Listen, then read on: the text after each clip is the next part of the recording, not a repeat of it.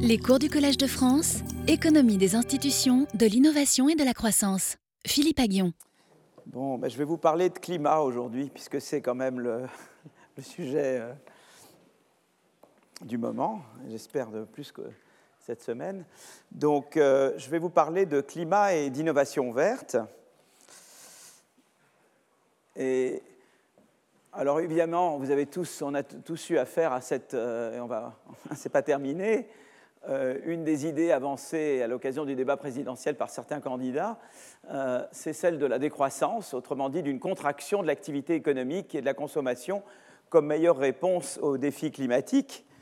alors c'est vrai que ils peuvent, disons qu'un argument naïf, ça serait, une vision naïve de l'histoire, c'est de dire effectivement jusqu'au début du XIXe siècle, la concentration de dioxyde de carbone dans l'atmosphère est demeurée stable et inférieure à 280 ppm. Le ppm est une mesure de concentration utilisée pour calculer le taux de pollution dans l'air. Elle permet de savoir combien de molécules de polluants, ici le dioxyde de carbone, se trouve dans un million de molécules d'air. Euh, euh, cependant, le décollage industriel, qui a commencé, on l'a vu, en 1820, et l'exploitation massive du charbon qui s'en est suivie ont déstabilisé cet équilibre. De 280 ppm au début du 19e siècle, la concentration de dioxyde de carbone dans l'atmosphère n'a cessé d'augmenter pour atteindre 410 ppm en 2018. effectivement, quand vous regardez cette, donc là c'est le GIEC, quand vous regardez euh, vous, voyez, vous voyez bien que vous voyez l'augmentation, il y a à peu près une stabilité en termes de ppm, et puis tout d'un coup, euh, là c'est la température en fait qui est reconstruite. À partir du ppm, on, reconstruit la température, et vous voyez que la température elle est essentiellement assez stable, et puis que ça, augmente exactement au moment où se produit le décollage industriel. Donc vous voyez, une, vision naïve de, cette histoire économique dirait ben, ils ont raison, les partisans de la décroissance, puisque vous voyez qu'il y a une coïncidence entre le décollage industriel et le décollage euh, de, la température. Et, là, euh, et là, ce qu'ils font, c'est qu'ils disent voilà, euh, voilà ce qu'on a observé. Et voilà, changement de température de surface mondiale observé et simulé. Et là, ce qui, serait, ça c'est le factuel, c'est ce qui serait passé, ou plutôt rien, il ne serait rien passé, s'il n'y avait pas eu euh, la révolution industrielle. Voilà, donc si vous voulez une, une, lecture naïve de cette histoire économique des, deux siècles passés, ont l'air de donner raison aux partisans de la décroissance. Et finalement, revenons, hein, remontons les montres. Quoi. Et euh, alors là, c'est intéressant, ça vous donne aussi l'évolution des émissions de CO2. Euh, alors c'est une période plus récente, et ce qui leur donne également raison, c'est qu'effectivement, bah, vous avez le décollage de la Chine, et, le décollage indien, donc Chine en jaune et Inde en bleu foncé. Et vous voyez également la coïncidence, évidemment, et il décolle et il pollue plus. Donc, donc voilà, donc il y a une. Et euh, alors en France, c'est intéressant, c'est une figure intéressante. C'est l'évolution de la température moyenne annuelle en France euh, depuis 1900. Et vous voyez que donc ça, c'est les années donc vous êtes au-dessus de la moyenne euh, en rouge et vous êtes en dessous en bleu. Et vous voyez que depuis 90, on n'a jamais d'année où on est euh, en bleu. Hein, d'accord? Donc il y a une accélération depuis 90. Intéressant. Voilà. Alors évidemment, il y a aussi l'idée que l'empreinte carbone, il faut prendre en compte les émissions importées. Hein. Euh, il faut parce que vous pouvez tout à fait dire voilà, moi je ne produis pas chez moi, mais j'importe des biens qui eux polluent. Et donc euh, par exemple, la France, comme vous le savez, a fait beaucoup de, délocalisation, de outsourcing, mais euh, la pollution se fait ailleurs, hein, en partie. Enfin, fait un peu chez nous, mais beaucoup ailleurs, en fait. Voilà. Et donc, évidemment, vous n'avez pas les mêmes chiffres quand vous, euh, quand vous prenez en compte les émissions importées ou pas. D'accord? Et d'ailleurs, vous voyez, depuis 1995, ça, ça reflète l'augmentation de la délocalisation, c'est-à-dire que la partie, la fraction importée, évidemment, de plus en plus importante plus grande que, maintenant que la fraction euh, non importée. D'accord Alors maintenant, euh, contre la décroissance, ben, je pense qu'il y, a différents arguments. L'argument qu'on aime bien, euh, moi et d'autres collègues qui sont présents, c'est de dire finalement, regardez, on a eu une expérience naturelle, ça a été le, le, premier confinement de mars à juin 2020. Le PIB français a baissé de près de 35% et nos émissions de CO2 ont baissé de 8%. Et en fait, les partisans de la décroissance aimeraient qu'on soit en permanence en premier confinement. Quoi. Mais les dégâts ont été terribles. Enfin, je veux dire, euh, que ce soit parmi la jeunesse, je sais pas, il y a eu des sondages et des, enfin, des enquêtes qui montrent qu'une fraction très importante de notre jeunesse a eu des problèmes psychologiques. Quoi. Euh, et puis, euh, pour les pays en développement, le confinement, ça a été dramatique. C'est-à-dire ça a causé, il y a eu beaucoup de, comme j'ai dit, de décès dans les pays en développement, pas directement à cause du Covid, mais indirectement à cause du ralentissement économique. Donc, euh, donc voilà, en gros, ce que proposent les partisans de la décroissance, c'est de se mettre de manière permanente en premier confinement.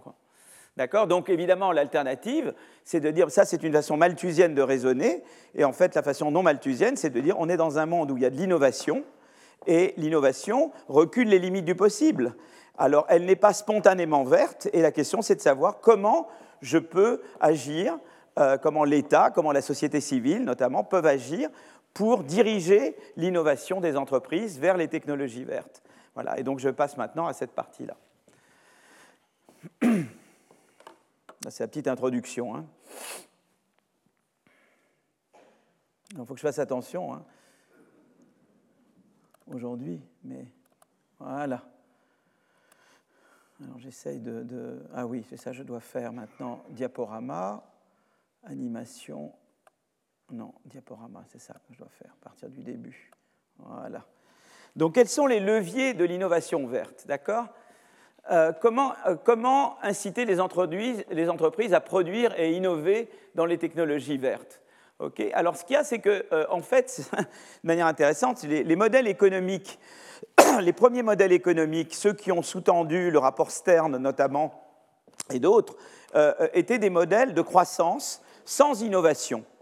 Et la manière dont ça fonctionnait, c'est vous dites, voilà, il y a des entreprises qui produisent, alors elles peuvent avoir des externalités technologiques positives entre elles, parce qu'elles échangent du savoir, mais elles ont une externalité négative, parce qu'en produisant elle contribue à augmenter la température, à détruire l'environnement, et la destruction de l'environnement, lui, a un effet négatif sur la production de tout le monde. Donc en général, ce qu'il faisait, c'est qu'il représentait un modèle de croissance, mais vieille mode, avec agent représentatif, hein, donc sans les hétérogénéités dont j'ai parlé la dernière fois, euh, euh, un modèle de croissance par accumulation de capital, en gros, et chaque entreprise, en accumulant du capital et en produisant, elle contribue à, la détérioration globale de l'environnement qui, elle, a un effet négatif sur la production de tout le monde. Voilà. Et, ils essayent, de, dans un modèle comme ça, de dire, voilà, est-ce qu'il faut agir maintenant, est-ce qu'il faut agir plus tard, etc. Et essentiellement, le débat, et le débat est essentiellement entre Nordhaus et Stern, et, et Nordhaus, qui dit, c'est que,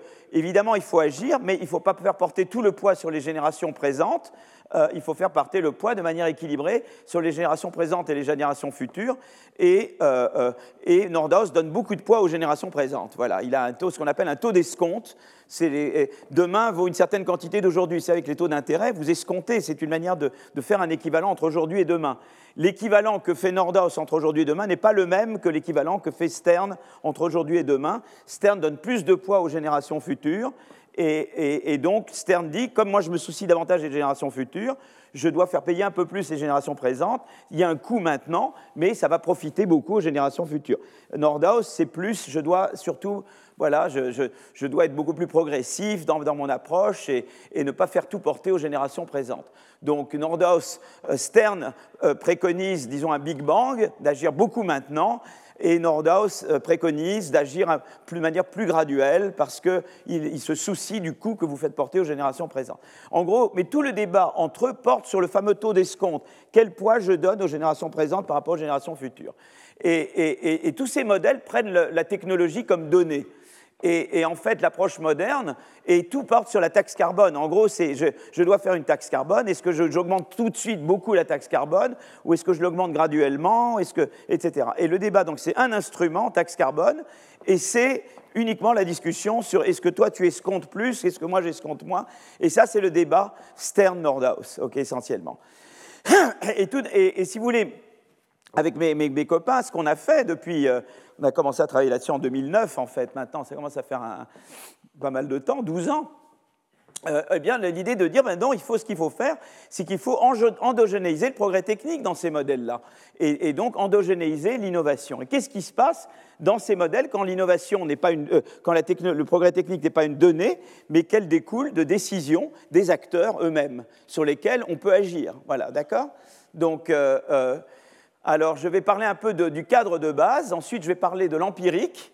Ensuite, je vais parler de transition énergétique quand on a des sources intermédiaires d'énergie qui sont ni euh, moins polluantes que le charbon, mais plus polluantes que les énergies renouvelables. D'accord? Ensuite, je parlerai un peu du rôle de la société civile. Et puis, je parlerai un, euh, petit peu de qu'est-ce que la composition de l'économie entre secteur industriel et secteur de services, en quoi ça, ça peut avoir une incidence sur le climat. D'accord? Donc, je vais aller tout doucement. Donc, euh, euh, donc, ce que je disais tout à l'heure, c'est que en l'absence de, disons, de, dans un monde où, le progrès technique est, donné et, ne dépend pas de décisions des acteurs économiques, euh, il y avait l'idée, donc l'approche Nordhaus, l'intervention doit être limitée et graduelle, d'accord Et puis chez Stern et Al Gore aussi, l'intervention doit être très, très importante, de, grande ampleur et immédiate, et, maintenue euh, euh, de très longtemps. Voilà, donc, euh, et, si vous voulez, pour Nordhaus, ce n'est pas très grave les coûts en termes de croissance. On sait que quand on met une taxe carbone, on, ralentit la croissance. Pour Nordhaus, ce n'est pas un gros problème parce que de toute façon, le futur, je m'en moque un peu. Et pour Stern, c'est plus un problème puisque je m'intéresse beaucoup aux générations futures. Mais en gros, le débat Stern-Nordhaus, c'était autour de ça. Alors, j'ai beaucoup travaillé là-dessus, donc avec mes petits copains, euh, souvent ces noms-là. Hein. Euh, euh, et, donc, nous, ce que nous avons fait, c'est de dire, ben, nous allons endogénéiser le progrès technique. Et, on va se rendre compte que dès qu'on endogénéise le progrès technique, et la direction du progrès technique, c'est-à-dire est-ce que je vais vers, des, technologies propres ou des technologies polluantes, et que j'endogénéise ce choix, eh bien à ce moment-là, ça rebat les cartes énormément. Et je vais vous montrer comment. Donc d'abord, euh, euh, euh, ça va montrer que ça, nous oblige à repenser le débat sur est-ce qu'il faut agir maintenant ou plus tard. Et même avec les, taux d'escompte de Nordhaus, on va, on va vouloir agir tout de suite. Et je vous expliquerai pourquoi. Donc déjà, Stern est très content parce que je peux dire à Stern, c'est toi qui as raison, parce que même si on suppose les coûts, les, coûts, les, hein, taux d'escompte de Nordhaus, dans le monde que je vais décrire maintenant, on veut agir tout de suite. D'accord? Donc ça, c'est ce qu'ils veulent. D'accord? Euh, la deuxième chose, c'est que euh, comme j'ai à la fois des, externalités environnementales et des externalités technologiques, et je vais être un peu plus précis dans un, moment, eh bien, euh, ça ne suffit pas d'avoir un seul instrument. On en veut plusieurs. Et on veut certainement au minimum taxe carbone et subvention à l'innovation verte. Et on a besoin des deux. Et c'est très important ça, parce qu'on a eu une discussion, je vous en parlerai à nouveau, dans le cadre du rapport Blanchard-Tirol. J'ai eu le privilège de faire partie de la commission Blanchard-Tirol. Et disons que les personnes en charge du chapitre sur le climat, au début, ils étaient taxe carbone à 95%. Quoi. Et avec Nick Stern, on l'a dit non, non, non, non, il faut rééquilibrer. Euh, ça ne peut pas être entièrement taxe carbone. C'est aussi important, la politique industrielle verte, euh, le soutien à l'innovation, que, que la taxe carbone elle-même. Euh, donc c'est important. Et, donc là, ça c'est la dernière. Et puis il y a l'idée que peut-être on n'a pas besoin de soutenir ces politiques pour toujours. Peut-être qu'à un moment donné, les forces du marché reprennent le relais. Donc c'est tout le débat sur l'économie mixte. Où est l'intervention de l'État? Et, dans quelle mesure le marché peut prendre le relais de l'intervention de l'État? Donc, quel est le rôle du privé et le rôle du public dans cette affaire-là? Donc, où est l'économie mixte dans cette affaire-là? D'accord?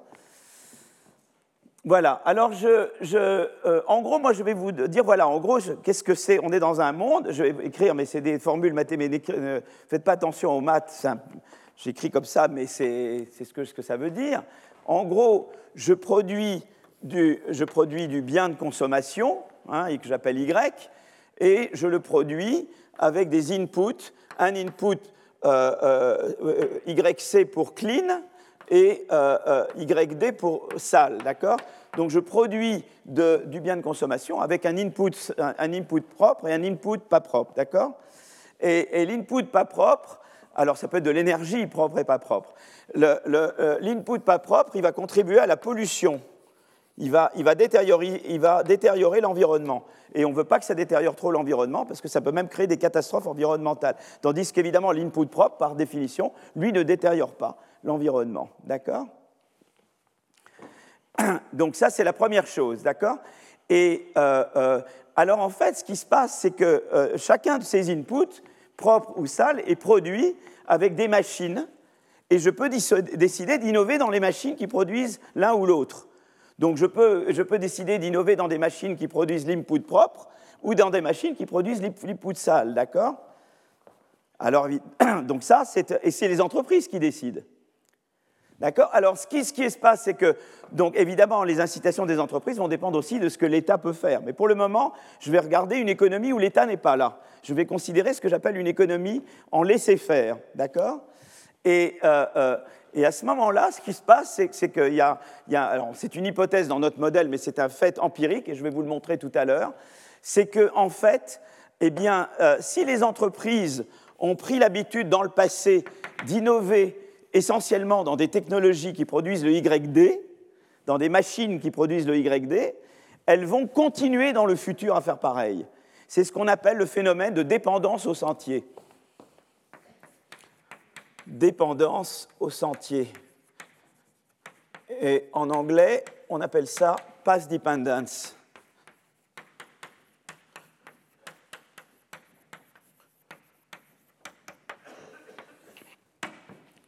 C'est-à-dire que, et c'est là les limites du laisser-faire. Vous voyez, souvent on dit laisser les entreprises faire. Non, voilà, là, ça ne le fait pas, parce que euh, les entreprises, et, ça, alors maintenant, vous pouvez dire, mais ce n'est pas évident que ça devrait fonctionner de cette manière-là.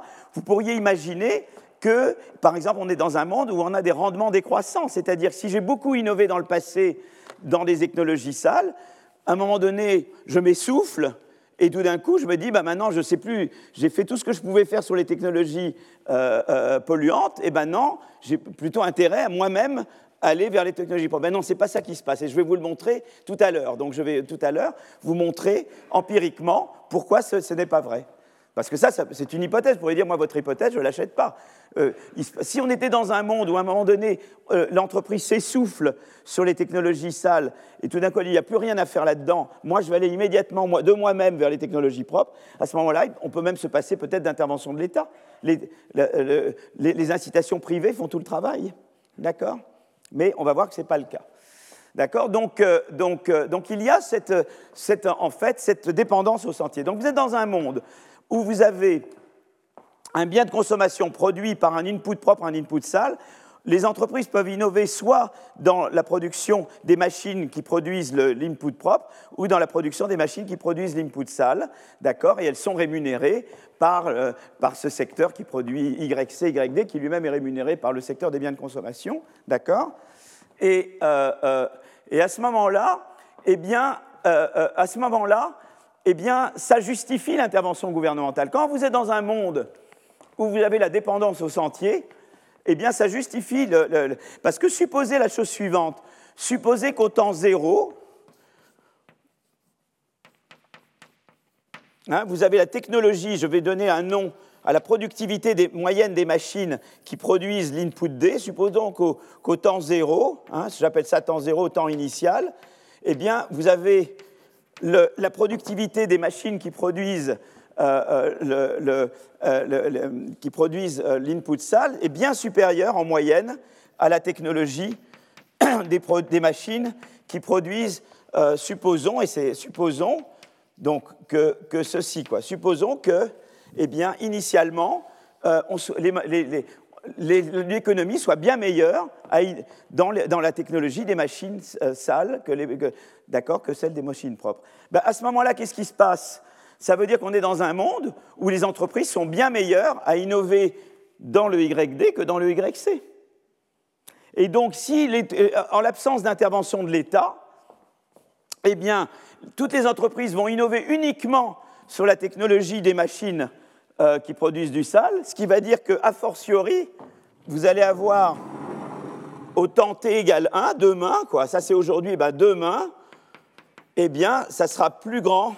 Voyez, tout le monde va innover, voilà, qui est toujours plus grand que, alors que personne va innover dans les technologies propres. C'est-à-dire que ce qui va se passer, c'est que comme on va, si on est dans ce cas-là et qu'il y a la, dépendance au sentier, bah, en laisser faire, les, entreprises vont innover uniquement sur les machines qui produisent des technologies propres, ce qui veut dire que la productivité moyenne de ces machines, elle va s'améliorer, tandis que celle des machines propres ne va pas s'améliorer d'un iota. Et ça veut dire que déjà là, vous étiez plus grand que ça, eh bien, a fortiori, demain, vous êtes encore plus grand. Et donc, en temps 1, rebelote. Les entreprises livrées elles-mêmes vont innover uniquement sur, les machines qui produisent le YD. Et donc, vous aurez un AC dt égale 2. Oups, là, désolé, euh, Ellie, c'était pas du tout voulu. euh, ça va pas, là, je commence à lancer des craies à mes copains, euh, ça, c'est pas, pas bien. Euh, euh et, et, bien, vous voyez, et donc, ce qui va se passer, c'est qu'à chaque fois, à chaque fois, euh, euh, euh, tu, vois, je veux dire, continuellement, eh bien, l'économie livrée à elle-même ne va innover que, dans les, que dans, les, dans, les, dans les technologies sales, et donc ça va augmenter la pollution sans limite, et à un moment donné, on arrive à ce qu'on appelle un, un désastre environnemental. Et quand vous êtes dans un monde où initialement on est meilleur, et je vais vous montrer l'évidence empirique, qu'on est meilleur en termes de production de brevets, etc., dans les technologies sales que les technologies propres, et dans un monde où il y a la dépendance au sentier, et je vais vous montrer empiriquement, dans un moment, qu'on a la dépendance au sentier, en l'absence d'intervention de l'État, eh bien, nous sommes condamnés à la, au désastre. Donc, il faut que l'État intervienne pour rediriger le changement technique des technologies sales et des technologies propres. C'est-à-dire comment elle va le faire En taxant l'innovation sur les technologies sales et ou en subventionnant l'innovation sur les technologies propres. D'accord? Et on voit le rôle de l'intervention de l'État. D'accord? Vous voyez, comme quoi c'est. Souvent, les gens pensent que l'innovation, il faut laisser les entreprises tranquilles, qu'elles innovent, et l'État, simplement, il faut de la police et, de la justice, et puis c'est tout, quoi. Ben, vous voyez, là, c'est pas vrai. ce raisonnement ne fonctionne pas. Vous voyez, le régalien, vous savez, il y a tout, le raisonnement de l'État minimum, que l'État devrait jamais se mêler d'économie et que l'État devrait s'occuper que de law and order, mais ça ne suffit pas. Le law and order, ça ne vous résout pas ce problème. Hein, d'accord? Voilà. Et alors là, ce qui est très intéressant, c'est que, euh, euh, euh, eh bien, dans ce raisonnement-là, eh bien, euh, euh, donc là, c'est ce que je dis. Donc l'économie, très rapidement, va, aller dans un désastre, va, courir au désastre si, en l'absence d'intervention de l'État. D'accord? Alors, euh, alors donc, donc, en fait, ce qui va se passer, c'est qu'il y a beaucoup. Ça, avec ces ingrédients-là, ça, a des implications très intéressantes. La première implication, c'est que même avec le taux, même avec le, le taux d'escompte de Nordhaus, on veut agir tout de suite. Pourquoi? Parce que si j'agis pas tout de suite, c'est le problème du dentiste. Vous voyez? Quand j'ai une, petite carie, moi, dès que j'ai un problème, j'appelle mon médecin, mon dentiste. Ben, je me dis, sinon, ça va s'aggraver. Alors, je, euh, parce que l'idée est la suivante. Si j'attends, vous voyez, par exemple, ici, je devrais immédiatement intervenir pour rediriger le changement technique vers les technologies propres. Si j'attends, qu'est-ce qui va se passer? Eh bien, il va y avoir innovation sur les technologies euh, euh, polluantes, rien sur les technologies propres. Donc la différence entre le AD et le AC va augmenter encore, et ce qui veut dire qu'il va falloir intervenir plus longtemps plus tard pour ramener le AC au niveau du AD. Parce que ce qu'on veut en gros, c'est intervenir, faire que les firmes innovent sur les technologies propres pour que le AC rattrape le AD. Et une fois que le AC a rattrapé le AD, je peux m'arrêter d'intervenir. Parce que à ce moment-là, d'elles-mêmes, les entreprises seront meilleures à innover dans le propre qu'à innover dans le sale. Mais le tout, c'est que le plus j'attends, plus ça va être douloureux. Parce que pendant les périodes, euh, par exemple, euh, j'ai Jean-Pierre qui est là, d'accord? Jean-Pierre, il est très bon à, il est bon à tout, mais c'est bon qu'il soit meilleur à certaines choses qu'à d'autres. Si je force Jean-Pierre à ne pas faire ce à quoi il est, dans quoi il est meilleur, mais à faire autre chose, pendant ce temps-là, la croissance, elle est, elle est réduite par rapport à ce qu'il y avait avant. Si j'attends, si, au lieu de, si j'attends pour intervenir, c'est-à-dire que je vais devoir obliger Jean-Pierre à ne pas faire ce à quoi il est le meilleur pendant plus longtemps et de manière plus forte. Et donc, je vais accroître le coût de la, transition. Vous voyez ce que je veux dire? Donc, si j'attends, c'est comme d'aller chez le dentiste. Si vous allez chez le dentiste tout de suite, eh bien, la carie est petite. Si vous attendez, la carie grandit et du coup, il faut que le dentiste passe plus de temps sur la carie. C'est vraiment le syndrome de la carie et du dentiste. Et, donc, et ça, c'est même vrai, même avec des taux d'escompte de Nordhaus. Même avec des taux d'escompte de Nordhaus, on veut agir maintenant. Et donc c'est ça qui est sympa, c'est que maintenant le débat Nordhaus-Stern, il vole en, il vole en éclats, quoi. Euh, Nordhaus, c'est fini, je veux dire, c'est terminé. Même avec ces taux d'escompte, dans un monde comme celui-là, on veut intervenir très rapidement. Parce que non, parce que non seulement on pollue moins, mais on, on, réduit les coûts de rediriger le changement technique vers les technologies propres, les coûts d'éviter le désastre environnemental. D'accord? Donc ça, c'est la première conséquence d'avoir endogénéisé le progrès technique et d'avoir endogénéisé le choix des entreprises entre innover propre et innover euh, sale, euh, euh, c'est qu'on veut intervenir maintenant, même avec des taux d'escompte de Nordhaus. Et là, par exemple, on voit les, on a fait des simulations. Voyez, donc, voyez là, le, le taux de 1,5, c'est le taux de Nordhaus. Et le taux d'escompte de 1, c'est celui, de, celui, mais dans les deux cas, on a des coûts, on perd à, retarder. Quoi. Alors on perd un peu moins avec les taux d'escompte de Nordos, mais on perd quand même suffisamment pour que ça justifie d'intervenir maintenant. Donc le taux d'escompte à droite, c'est celui de Nordos, celui à gauche, c'est Nixtern. Voilà. Alors vous voyez, ce qui est intéressant, c'est que si vous intervenez maintenant, la croissance, elle est réduite au début, mais elle augmente plus tard. Vous voyez? Je réduis le taux de croissance non, mais j'augmente la output plus tard. OK, par rapport à ne pas agir pour ne pas attendre. Si j'attends, si j'agis maintenant, c'est ça, je suis, j'ai moins maintenant, mais j'ai plus après. D'accord? C'est la consommation en fait que je représente ici. Très bien. la deuxième implication, c'est qu'en fait, vous savez, ça je vous l'ai déjà dit dans le cours et même des années précédentes, en économie publique, quand il y a plus qu'une externalité, il faut en général plus qu'un instrument pour traiter ça. Alors une externalité, qu'est-ce que ça veut dire? Ça veut dire que moi, par exemple, je, produis ou j'innove et ça, ça affecte le, champ de vos possibles, ça affecte votre utilité, euh, votre production, etc. Ça, on appelle ça des externalités, d'accord? Direct, quoi. Voilà. Hein. si par exemple, moi, je pêche dans un lac, ben, euh, mettons la Manche hein, aussi, parce que c'est d'actualité également. Si je pêche tout le poisson, il y en a moins pour le voisin, etc. D'accord? Ça s'appelle une externalité, ça.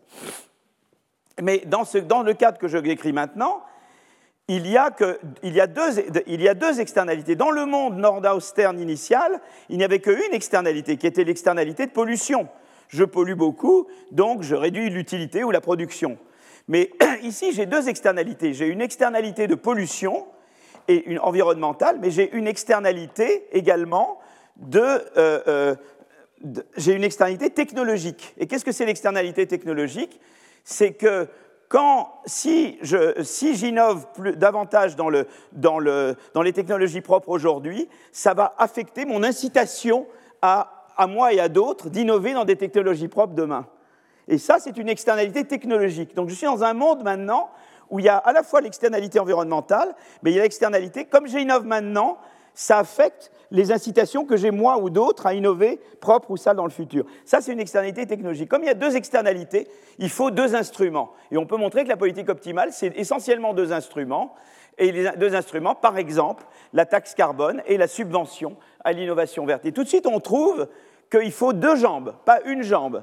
Et donc, ça veut dire que tout ce que vous aviez jusque rapport Blanchard-Tirol, avant l'intervention qu'on a faite avec Stern et tout, c'est on marche sur une jambe.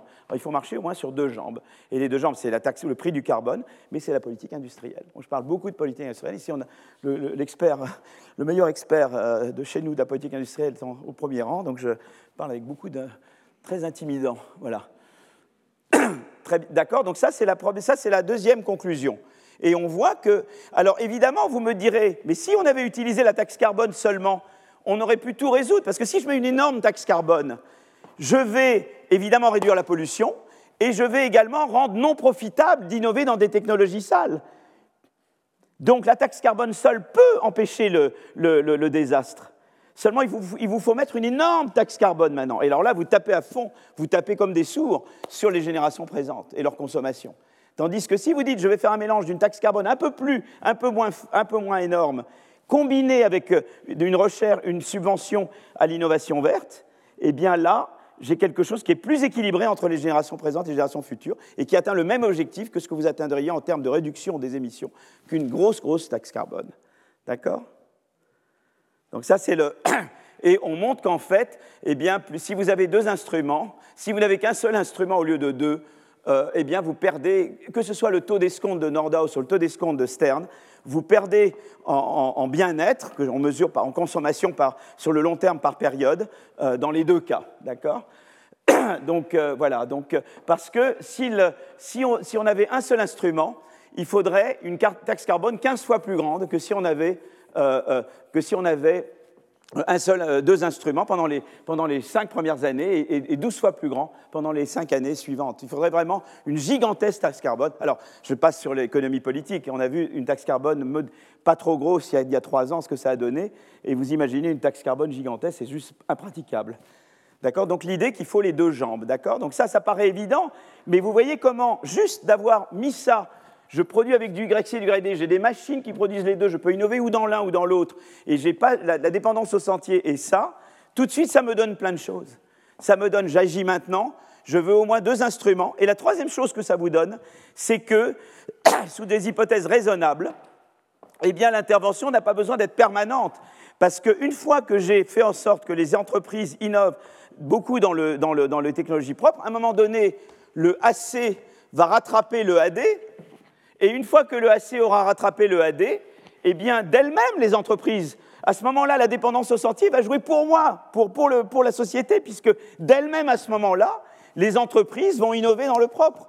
Et ça, ça montre bien l'économie mixte. On donne des attestations jusqu'à un certain point, mais à un moment donné, euh, euh, l'économie elle-même fait le tresse du travail. Quoi. Et ça, c'est important d'avoir toujours cette vision qu'on est en économie mixte. Hein, d'accord Moi, j'ai cru dans ma jeunesse que les entreprises ne faisaient jamais rien, que l'État devait tout faire. Non, en fait, on peut agir. Euh, voilà. Hein, et donc, c'est ce qu'on dit là. Une fois que l'intervention du gouvernement a, fait en sorte que le AC passe devant le AD, eh bien, les entreprises, spontanément, vont, innover dans des technologies propres. Et à ce moment-là, elles vont faire le reste du travail. Vous voyez, donc ça, c'est voilà un peu les, choses qui ressortent de cette, euh, euh, de cette, euh, de cette chose. Alors, après, ce qu'on peut faire, une fois qu'on on pense dans ces termes, une fois qu'on pense dans ces termes, eh bien, on peut penser en termes nord-sud. Puisque là, dans euh, le G20 et puis maintenant Glasgow, il y, a du nord-sud. D'accord? Moi, j'avais commencé à présenter ça à Copenhague, à la COP de Copenhague en 2015. Et supposons maintenant que à la fois le nord et le sud, alors en fait, euh, euh, puissent, euh, produire du, bien de consommation en utilisant du YC et du YD. D'accord? Et supposons, c'est simplificateur parce qu'il y a des pays que vous jugerez dans le Sud qui sont également très innovants, donc je ne veux pas du tout là-dedans rentrer dans un jugement qui innove et qui innove pas. supposez que essentiellement les innovations ont lieu dans les pays développés et qu'elles sont imitées, elles peuvent être imitées dans les pays moins développés. D'accord? Alors à ce moment-là, c'est intéressant parce que quand vous êtes dans une situation comme celle-là, c'est le même modèle que tout à l'heure, mais vous le mettez dans un monde nord-sud. D'accord? Alors, c'est intéressant parce que le dialogue nord-sud, c'est un peu la chose suivante, c'est que les pays du sud vous disent, mais vous êtes très sympas, vous les pays du nord, vous nous faites la leçon, mais vous, comme je l'ai montré tout à l'heure, le décollage industriel, c'est ça qui a créé la pollution. Vous, quand vous avez fait votre décollage, c'est ça qui a augmenté la température et, les ppm et tout ça, d'accord? Donc, et vous venez maintenant nous faire la leçon à nous, alors que vous, vous êtes développés, vous nous déniez le droit à nous de nous développer comme vous, vous êtes développés, d'accord? C'est un vrai débat. Comment tu traites cette question-là, d'accord? Alors nous, on peut leur dire deux choses. C'est vraiment une discussion nord-sud, c'est comme on discute ensemble. On peut leur dire d'abord, le monde est un peu différent, parce que nous n'avions pas de technologie propre à l'époque que nous pouvions imiter, ou dont nous pouvions bénéficier. Alors à ce moment-là, ils vont vous dire, mais, donnez-les nous, on n'a pas les moyens de se les acquérir. Donc il y, a, tout débat sur rendre disponibles les technologies propres. Par exemple, est-ce que nous, on est prêt à subventionner la construction de centrales nucléaires dans, des pays du Sud ou d'autres technologies? Donc ça, c'est ce débat-là, d'accord? Et puis vient un autre débat, évidemment, qui est de dire, eh bien, d'accord, mettons que nous vous donnons ces technologies, mais mettons qu'il y ait quand même encore des pays du Sud qui décident, qui disent, eux, ben nous, comme vous dans le Nord, vous décidez d'empêcher euh, les, industries polluantes, eh ben nous allons nous transformer en paradis polluants. Vous savez, de la même manière qu'il y a les paradis fiscaux, on va devenir des paradis polluants. L'Australie a été un peu ça. Hein. Euh, il y a eu des moments, enfin, je ne sais pas où ils en sont maintenant, l'Australie, mais c'était un petit peu ça. C'est-à-dire qu'on devient, nous, des paradis polluants. On accueille les entreprises polluantes chez nous, puisque les Européens n'en veulent plus. Venez produire chez nous, et nous, nous allons euh, tirer parti de la mondialisation pour réimporter les biens dans les pays développés, puisqu'ils ne les font pas chez eux. Donc venez, venez, produire chez nous de manière polluante, et puis, grâce à la mondialisation, hop, on met... Alors là, il y a tout le débat, évidemment, sur les taxes carbone aux frontières. donc c'est-à-dire qu'on voit tout de suite, vous voyez, dès que je mets ce paradigme dans un contexte nord-sud, il y a tout le débat sur le transfert des technologies et sur les droits de propriété sur les technologies qui est un gros débat, hein, euh, hein, euh, euh, les droits de propriété internationaux sur les technologies. Et le deuxième gros débat, c'est est-ce qu'il faut repenser l'OMC Est-ce qu'il faut repenser, est-ce que avec les comment faire la taxe carbone aux frontières ou ne pas la faire? Comment ne pas l'utiliser comme prétexte pour retomber dans un vrai protectionnisme? Et comment la doser? Et est-ce qu'il faut repenser l'OMC, les traités, etc., pour réduire pour traiter ce problème des paradis de pollution? Vous voyez, donc tout de suite, vous voyez comment, quand on, vous voyez, les débats apparaissent, quoi. Vous voyez, les débats. Euh, donc par exemple, un modèle une, version nord-sud du modèle que j'ai là, vous avez le nord et le sud, chacun a du Y produit avec du YC et du YD. Le nord innove sur les technologies qui produisent de nouvelles des machines plus performantes pour faire du YC ou du YD. Et euh, euh, et donc, dans les deux cas, euh, euh, eh bien, le, YD contribue à la, dégradation de l'environnement, mais là, ça contribue globalement. Donc, la, dégradation de l'environnement global, évidemment, tout s'additionne. C'est le YD des pays développés et le YD des pays non développés, ensemble, qui contribuent à la, dégradation. Mais il y a également une, externalité technologique. Donc, vous voyez, une externalité environnementale à l'échelle mondiale, puisque tout le monde contribue à la détérioration globale de l'environnement. Mais il y a aussi une externalité technologique parce que le Sud peut imiter le Nord. Et, euh, euh, et en fait, ce qui va se passer, c'est qu'il y a un mécanisme vertueux, c'est que si on progresse, nous, beaucoup dans le Nord sur les voitures électriques ou sur d'autres choses, eh bien, ça devient profitable pour les États du Sud de, de venir là-dedans, parce que ça devient le truc profitable. C'est comme passer d'un standard à un autre standard. Donc il y a d'abord un élément qui peut jouer pour nous, c'est le fait que si on prend suffisamment d'avance dans ces technologies et qu'on rend leur imitation euh, euh, euh, disons, possible pour les États du Sud, alors à ce moment-là, on encourage les États du Sud à, rentrer dans le train. On, est, les leaders et ils deviennent les, followers. On, décide que nous, on est les, ceux qui, hein, les leaders dans ces technologies, et à un moment donné, tout le monde est obligé. par exemple, si on décide que nous, il n'y a plus de voitures diesel et plus de voitures à essence, etc., d'ici quelques années, on se met à fond dans l'électrique, ben, on oblige tout le monde, à un moment donné, à passer, à, passer à l'électrique. Voilà. Mais il y a le problème de des, paradis de pollution. Et c'est ce, problème, c'est là qu'on a besoin. Donc par exemple, si je n'ai pas, euh, euh, euh, si je n'ai pas en fait, ici, on regarde comment il faudrait réallouer l'incitation à réallouer l'innovation vers, le, vers, le, vers le propre. On voit très bien que, que si vous voulez, s'il n'y a pas de, en l'absence de mondialisation, eh bien, voyez, euh, d'eux-mêmes, les, États du Sud, voyez, les pays, du, les pays, du, Sud vont aller vers les technologies propres parce qu'ils voient que c'est ça qui marche bien et qu'ils veulent être, ils veulent aller là où ils peuvent rattraper nos technologies à nous, quoi. Hein, D'accord? Euh, donc ils vont, faire en sorte de former leurs chercheurs pour être capables d'absorber nos technologies propres qui, elles, avancent toujours plus, alors que nos technologies polluantes n'avancent pas, d'accord? Mais le problème, c'est que s'il y a euh, une mondialisation, à ce moment-là, ça va retarder ça va retarder euh, eh la transition des pays du Sud vers, euh, euh, l'innovation verte, parce qu'ils vont, ils vont vouloir se transformer en paradis polluant. Donc il y a ces deux effets-là. Il y a l'effet.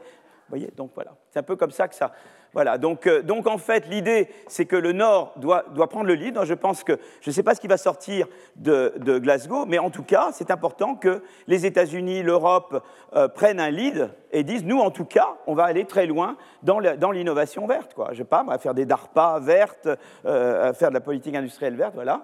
Et donc, on doit et faciliter, à mon avis, la diffusion des technologies vertes. Alors, il y a tout le problème. Comment je facilite l'innovation des Là, il y a un grand débat qui avait à propos des vaccins. Vous savez, à propos des vaccins, il y a eu les travaux de Michael Kremer. Michael Kremer a eu le prix Nobel il y a deux ans euh, avec Esther Duflo et Abhijit Banerjee.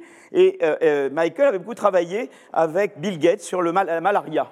Et il disait, il y avait tout le problème de la diffusion des, médicaments, etc. Et donc, qu'est-ce qui se passe? Donc, donc, évidemment, il y avait le problème que d'un côté, il faut récompenser les laboratoires chez nous, parce que sinon, ils n'ont plus d'incitation à innover, mais en même temps, il faut rendre accessible euh, les médicaments et les vaccins dans les pays du Sud. Comment tu fais ça? Alors là, il y avait l'idée qu'avait Al Gore des, fonds souverains, des sovereign wealth funds, des fonds, des fonds euh, comment je traduirais sovereign wealth fund en français, mais euh, de, fonds souverains, mais, multinationaux, qui collectivement, le G20 peut faire ça, où il achète des technologies aux, inventeurs, il les paye un certain prix pour les diffuser dans les pays. Alors ça, c'est vrai pour les vaccins, mais c'est vrai également pour les technologies vertes, ce qui s'applique à l'un. Et Al Gore y avait pensé pour les technologies vertes. Donc voilà, donc il y a tout le débat sur la, comment faciliter la diffusion des technologies vertes sans décourager ceux qui innovent et qui trouvent ces technologies vertes. Vous voyez, c'est toujours le débat de, l'arbitrage entre ne pas décourager l'innovation, donc il faut pouvoir compenser les innovateurs dans le Nord, mais en même temps permettre leur diffusion dans les, pays du Sud. Voilà, donc ça c'est un vrai débat euh, euh, et puis, il y a l'autre débat dont je vous parlais, des paradis de pollution. Et là, il y a tout le débat sur comment mettre en place la, menace de, disons, de, taxation aux frontières, de, taxation carbone aux frontières. Euh, comment le faire d'une manière qu'on ne tombe pas dans le protectionnisme, qu'il faut se limiter à certains inputs. Comment le faire? Là, il y a tout un débat sur comment faire ça, quoi. Et pour ne pas tomber dans le protectionnisme. Et donc voilà, deux débats énormes. Chacune de ces questions-là sont des questions énormes. On pourrait faire des cours entiers sur chacune de ces questions. Mais vous voyez quand même, c'est un cadre qui est assez sympa, là, vous voyez, parce qu'on a une manière de raisonner où on voit bien les, différents instruments, le nord-sud, comment le débat peut s'organiser et, euh, voilà, et se structurer, vous voyez, sur les grandes, sur les grandes questions. Voilà, donc ça peut, en tout cas, c'est ma manière à moi de voir les choses, mais peut-être que maintenant, il y a, voilà, d'accord? Donc, euh, euh, voilà, donc ça c'est ce que je voulais dire.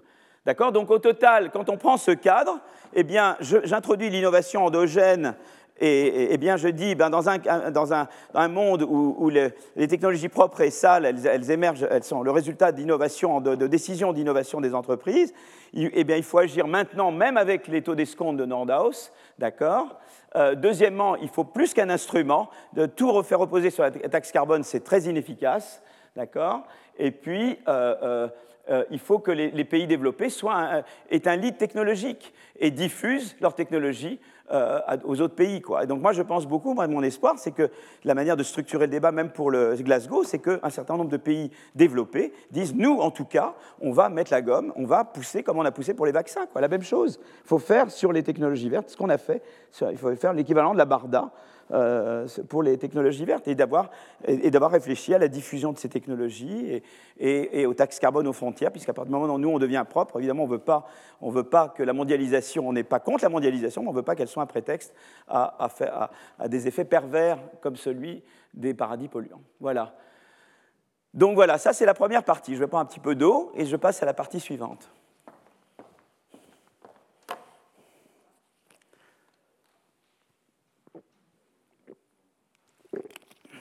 Mais je crois que ça peut vous aider à penser, ça donne un cadre, ce qui permet de raisonner, quoi, voyez, peut, on peut se mettre à une table de discussion, on dit, bon voilà, tac, tac, c'est un cadre. Hein.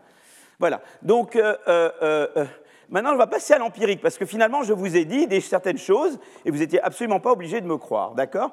Je vous ai dit que, un, on était euh, meilleur en moyenne dans des technologies sales que les technologies propres, et je vous ai dit qu'il y avait cette dépendance au sentier, bien que, a priori, les choses auraient pu tourner différemment. Alors, comment on a regardé ça? Donc ça, c'est des travaux que j'ai faits avec euh, John Van Rienen, David Emous, Ralph Martin et Antoine de chez le prêtre. Et, euh, et donc, nous avons regardé l'industrie automobile. Alors, ce qu'on a fait sur l'industrie automobile, on peut regarder sur d'autres industries. Et on a regardé des données de brevets. Et euh, donc, on a des données de brevets, et c'est surtout euh, voilà, les, données PATSTAT, les, les données des différents offices de brevets. On a regardé 80 pays et on a, on a classé les, technologies euh, dans l'industrie automobile entre propre et sale, d'accord? Et donc, en gros, c'est ça, quoi. Alors maintenant, vous pouvez dire, moi, alors donc ça, ce qu'on appelle propre. Alors évidemment, il y, a, il y a tout le débat que euh, les, voitures propres, elles ont beaucoup de composants sales, hein, d'accord? Donc là, on est, est d'accord.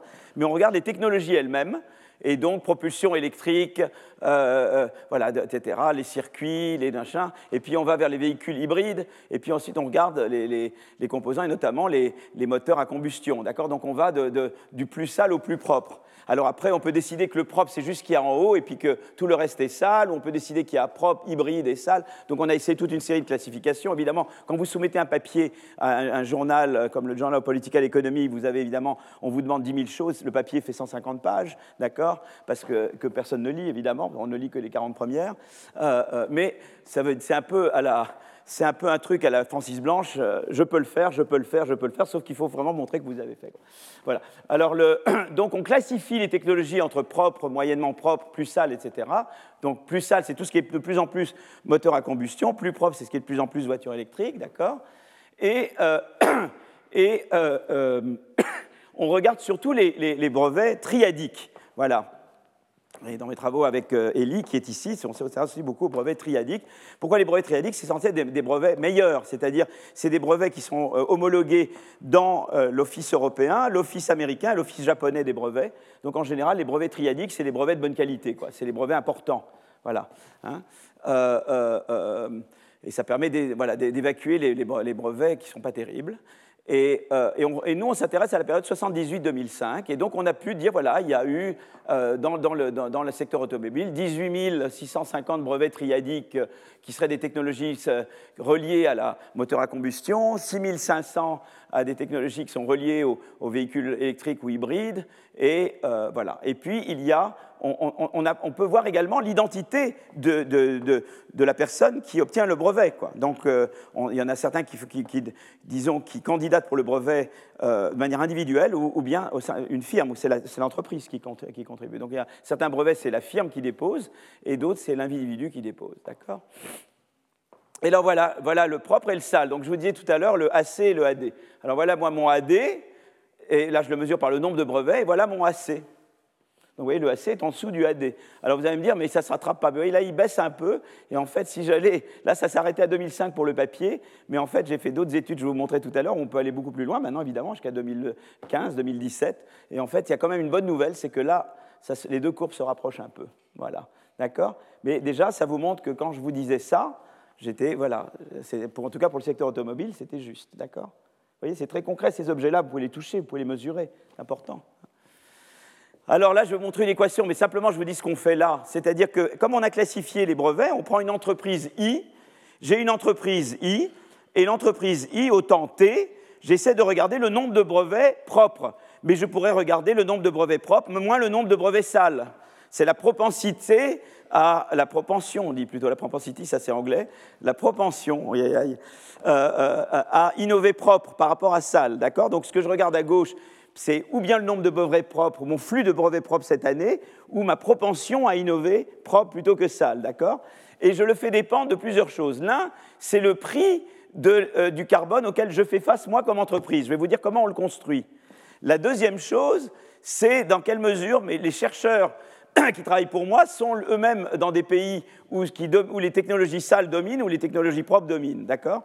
Et on, on essaie de regarder dans quelle mesure ils sont exposés, disons, eux, à des, brevets euh, propres ou sales. Et alors le truc très important pour, la, dépendance au sentier, c'est mon stock de brevets propres et mon stock de brevets polluants. Et je connais l'histoire, parce que pour chacun, chaque brevet, je connais le nom de celui qui brevette, et je connais son histoire, du coup. Et je peux regarder tout ce qu'il a fait avant. Est-ce qu'il avait des brevets propres ou est-ce qu'il avait des brevets sales, d'accord? Et euh, en fait, moi, quelle est ma prédiction? D'abord, ma prédiction, c'est qu'évidemment, si j'augmente le prix du carbone, je vais quand même décourager l'innovation sale. D'accord? Donc normalement, euh, euh, ce bêta CP devrait être positif. Plus le prix du carbone est élevé, plus je vais innover propre. Ça, ça veut dire que déjà quand même la taxe. Alors j'aurais dû mettre innovation, subvention à l'innovation, mais on ne l'a pas mis là. Et l'autre chose, c'est que le, bêta C3 devrait être positif et le bêta C4 devrait être moins positif que le BKC3. D'accord? Et le contraire pour innovation sale. D'accord? Donc je devrais voilà, et ça, c'est l'effet de dépendance au sentier. Je devrais avoir un bêta C3 plus grand que le BKC4. Donc voilà, et c'est ça, ça la prédiction. D'accord? Et en fait, c'est ce qu'on obtient. On obtient qu'effectivement, là, c'est l'innovation propre, et là, c'est innovation sale. Vous voyez que. Alors, euh, comment je calcule le prix auquel moi, euh, euh, individu I, je suis soumis? Moi, producteur I, je suis soumis quand c'est l'automobile. Mais en fait, on le regarde de la manière suivante. C'est-à-dire que moi, mettons que je vends deux tiers de mes voitures aux États-Unis et un tiers en Allemagne. Eh bien, le prix auquel je suis soumis, c'est deux tiers du prix américain, plus un tiers du prix allemand. Et c'est comme ça que je construis une mesure individuelle, mais peut-être un autre individu, lui, il vend euh, un quart aux États-Unis, euh, la moitié en Allemagne, et puis un quart dans un autre pays. Ben, son prix sera calculé comme la moyenne euh, selon que je suis exposé. C'est-à-dire c'est la moyenne pondérée des prix du carbone dans les différents pays, pondérée par par l'importance de ce pays dans mes, dans mes exportations, dans ma production. D'accord donc c'est comme ça que je construis l'indice de prix du carbone euh, individualisé au niveau I. Et vous voyez que ce qui est intéressant, c'est que, eh bien, d'abord la première chose, c'est qu'un prix du carbone plus élevé eh bien, encourage l'innovation propre et décourage l'innovation euh, sale. Donc, donc, donc, ça marche, on peut, on a des instruments pour encourager, d'accord? Et la deuxième chose, euh, la deuxième chose qui est intéressante, c'est le stock vous voyez que euh, euh, ma propension à innover propre dépend beaucoup de mon stock de propre. Il dépend aussi de mon stock de sale, mais moins, vous voyez? Donc si je devais faire le clean moins le dirty, euh, le propre moins le sale, il dépendrait positivement du stock de brevets propres et négativement du stock de brevets sales. voyez Donc là, c'est la passe dependence. Et donc je vous avais dit que je vous montrerai que ça c'est vrai et que, ça c'est vrai. Et on voit bien qu'il y a la passe dependence. Et on le voit, on le voit voilà, en tout cas pour le secteur automobile, on le voit très bien. D'accord? Et alors aussi, il y a le fait que si mes chercheurs sont tous dans des pays qui sont, euh, où il y a beaucoup d'innovation propre, ben ça a une influence positive. Ça, c'est des externalités, disons, euh, des chercheurs de là où ils se trouvent, quoi, disons, de la culture des, pays dans lesquels ils se trouvent. Donc voilà, donc vous voyez que c'est intéressant parce qu'on voit bien euh, euh, voit bien que ces hypothèses, ce qui était ici des hypothèses, eh bien, ça correspond à la réalité. D'accord? Et donc, ce que j'ai raconté tout à l'heure s'applique.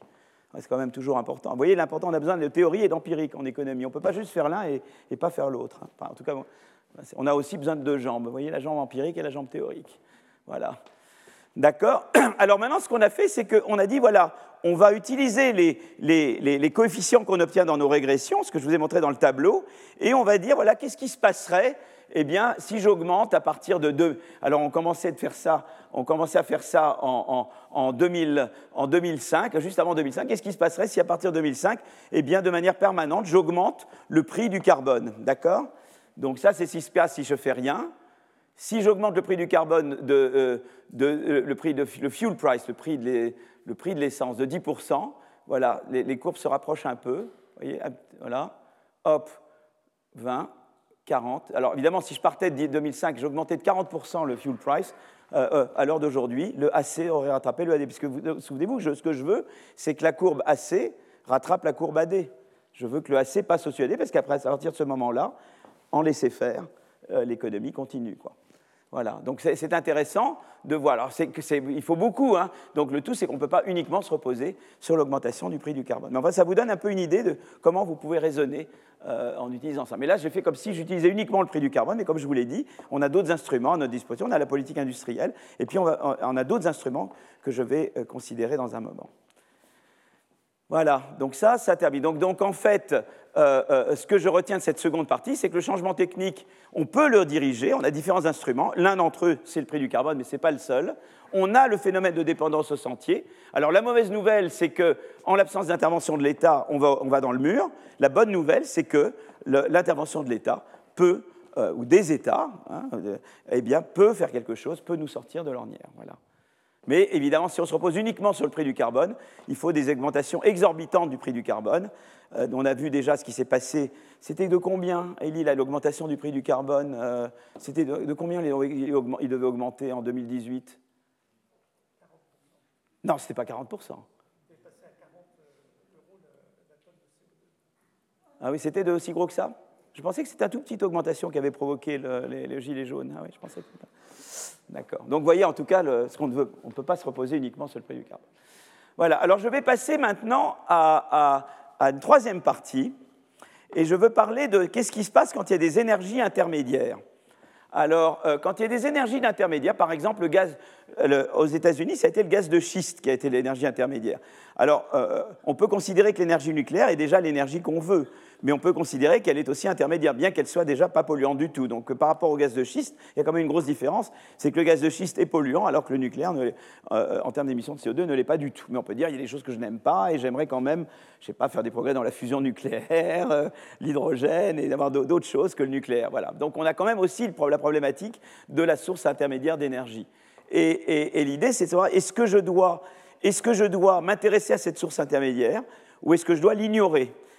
Et un peu le débat allemand. Une des justifications allemandes, mais je ne sais pas si elle a été vraiment mise en avant, je l'ai vue mise en avant par d'autres, euh, mais aussi par des, amis allemands, c'est de dire, voyez, nous, l'avantage, bah, bon, je pense que la stratégie allemande n'est pas bonne du tout et que nous, on a la bonne stratégie en France, et je reviendrai là-dessus tout à l'heure, mais une des raisons je sais pas, peut-être de mauvaise foi, des justifications données par les Allemands, c'est de dire, voyez, nous, l'avantage, c'est comme on ne prend pas le nucléaire, on a beaucoup plus d'incitation que vous, Français, à, innover dans le renouvelable, etc., puisque nous, on doit vraiment se sortir, on a encore du charbon et on, on doit vraiment s'en sortir. Tandis que si je fais, je mets une source intermédiaire, je fais de la diversion, et donc ça va décourager un peu l'innovation de renouvelable. Alors je ne sais pas, si elle vaut ce qu'elle vaut, mais ce qui est intéressant, c'est que c'est ça un peu la problématique de la source intermédiaire, c'est-à-dire de dire, est-ce qu'on veut vraiment exploiter une source intermédiaire qui est moins polluante que le charbon, qui est peut-être un peu plus polluante ou moins désirable que ce qu'on voudrait dans le long terme Est-ce euh, qu'on a intérêt à le faire ou pas? Voilà. Euh, alors ce qui est intéressant, c'est que si on regarde aux États-Unis, à partir de 2008, vous voyez, ça c'est la part de l'électricité produite dans des centrales à charbon ou bien par du gaz naturel, d'accord? Et vous voyez qu'à partir de 2008, eh bien, euh, la partie charbon décline plus fortement parce qu'ils découvrent le gaz de schiste.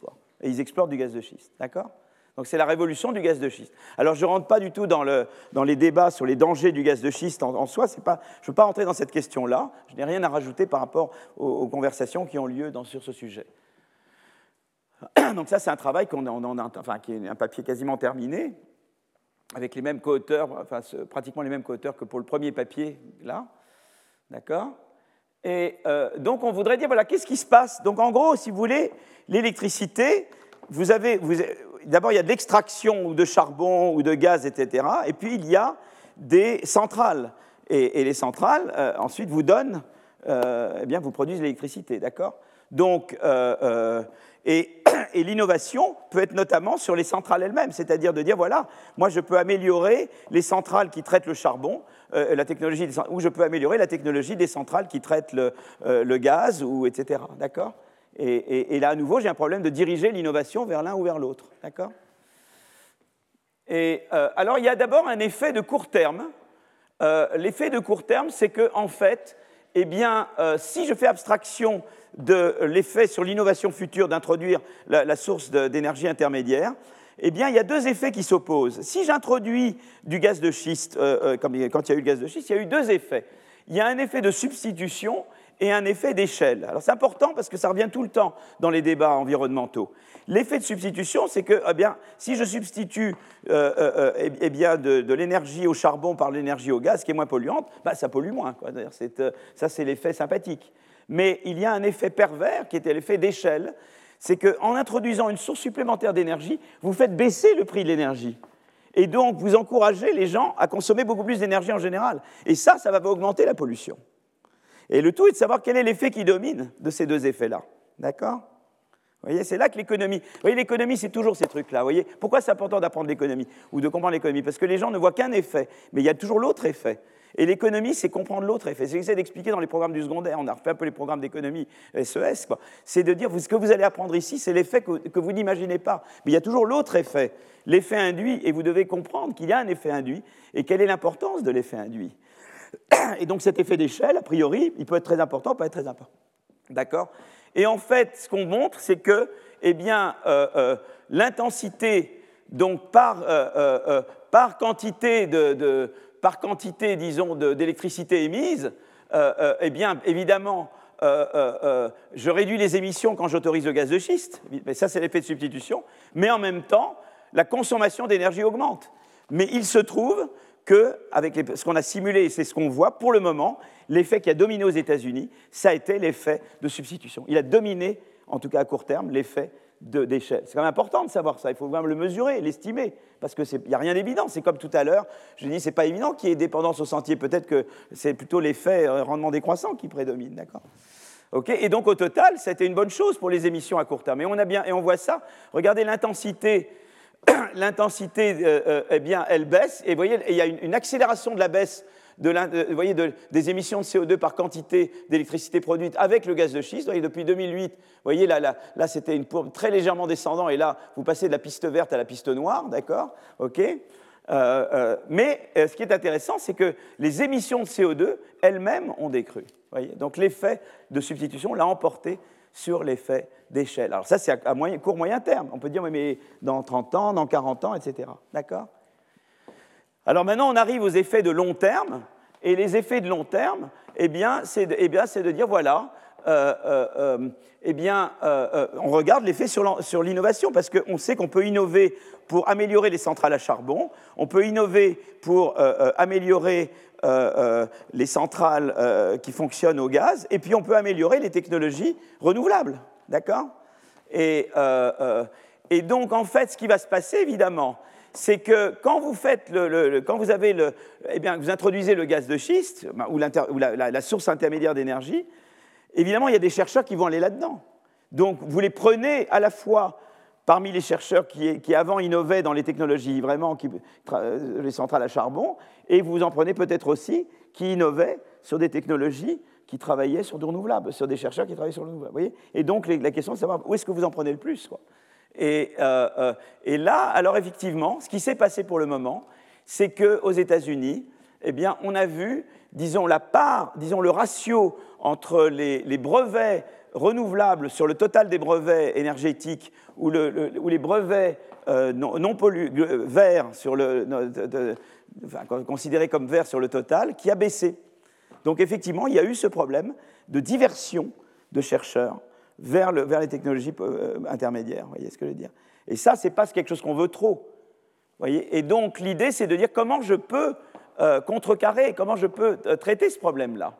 Et, alors là, je ne comprends pas pourquoi je n'avance pas. Voilà. Et bien maintenant, j'avance plus avec ça. C'est marrant. Ah c'est drôle. Ouais, ouais, c'est pas grave. Je le fais comme ça. Et vous voyez, ça c'est par exemple, ça c'est le ratio des renouvelables sur ce qui est fossil fuel. Fossil fuel, ça couvre charbon et gaz. Et vous voyez, le renouvelable par rapport au fossil fuel patents baisse. Donc ça, ce n'est pas, pas ce qu'on veut non plus. Ça, c'est l'argument allemand. D'accord? Et on, peut montrer qu'en fait, voilà, ce qui va se passer, c'est que, eh bien, euh, euh, euh, avec le shell gas boom, c'est la courbe en bleu, eh bien, ce qui se passe, c'est que euh, le nombre de chercheurs qui vont dans le fossil fuel augmente. Alors peut-être qu'il finira par baisser, voyez, mais euh, euh, en attendant, il a augmenté. Et du coup, à cause de ça, eh ben, les émissions qui baissaient au début peuvent augmenter. Vous voyez, le danger, le danger c'est que vous aviez, à court terme, ce que je vous avais dit, il y avait l'effet d'échelle, mais il était contrecarré par l'effet de substitution. Donc, mais à long terme, parce que vous n'avez pas, vous, ne, vous avez, disons, vous avez diverted, vous avez euh, oh là là, diverti. Des chercheurs, vous avez, euh, vous avez détourné des chercheurs du renouvelable vers le gaz de schiste, eh bien l'effet de long terme, lui, peut être mauvais. D'accord? Donc en fait, la politique optimale, eh bien, c'est de, de, dire, ben, j'introduis la source intermédiaire, mais en même temps, je fais une subvention à l'innovation verte. Et à nouveau, on voit bien qu'on a besoin de cette politique industrielle en même temps. C'est pour ça que, c'est très bien d'introduire la, source intermédiaire, why not? Mais je dois avoir une politique industrielle directe pour inciter à l'innovation verte, en même, euh, euh, temps que je fais ça. Je ne peux pas juste dire j'introduis le truc intermédiaire. Et là, du coup, vous traitez, vous, gardez l'avantage à court et moyen terme et vous, corrigez pour les effets secondaires euh, pervers de, euh, de, ce détournement de chercheurs des renouvelables vers, le, vers les technologies intermédiaires. Mais c'est là toujours que vous avez besoin de la politique industrielle, ouais, politique industrielle, etc. Ce n'est pas un mot qui aime beaucoup à Toulouse, la politique industrielle. Mais parce qu'on ne sait pas que ça peut être pro-concurrence. Mais vous, vous le savez, on l'a vu maintenant. On sait qu'on peut réconcilier politique industrielle, politique de la concurrence. Voilà, donc je passe maintenant euh, la, à, la, partie suivante, qui est le rôle de la société civile. Alors, euh, souvent, j'aime bien représenter, je veux dire, voilà, pour moi, l'économie de marché qui fonctionne bien, d'abord, je crois dans l'économie de marché parce que je crois dans l'innovation, et qu'on sait que dans les économies qui ne sont pas des économies de marché, bah, l'innovation, ça ne marche pas très bien. Ah oui, alors moi, je l'ai fait dans le mauvais sens. Ça va pas.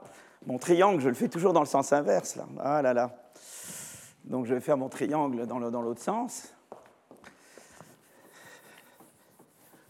Voilà. Mon triangle, je le fais comme ça. Voilà.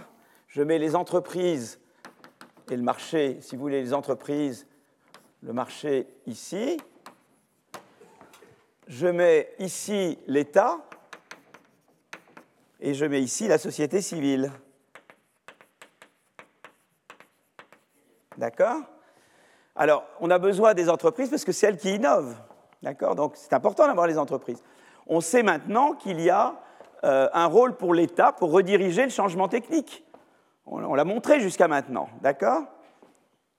Ok, donc ça, on est convaincu déjà qu'on a besoin au moins de deux côtés du triangle. Et alors vous allez me dire maintenant, quelle est l'utilité du troisième côté? Est-ce qu'on a vraiment besoin de ces gens-là? Alors, on sait qu'on a besoin de ces gens-là en général. Je vous en avais parlé sur la concurrence.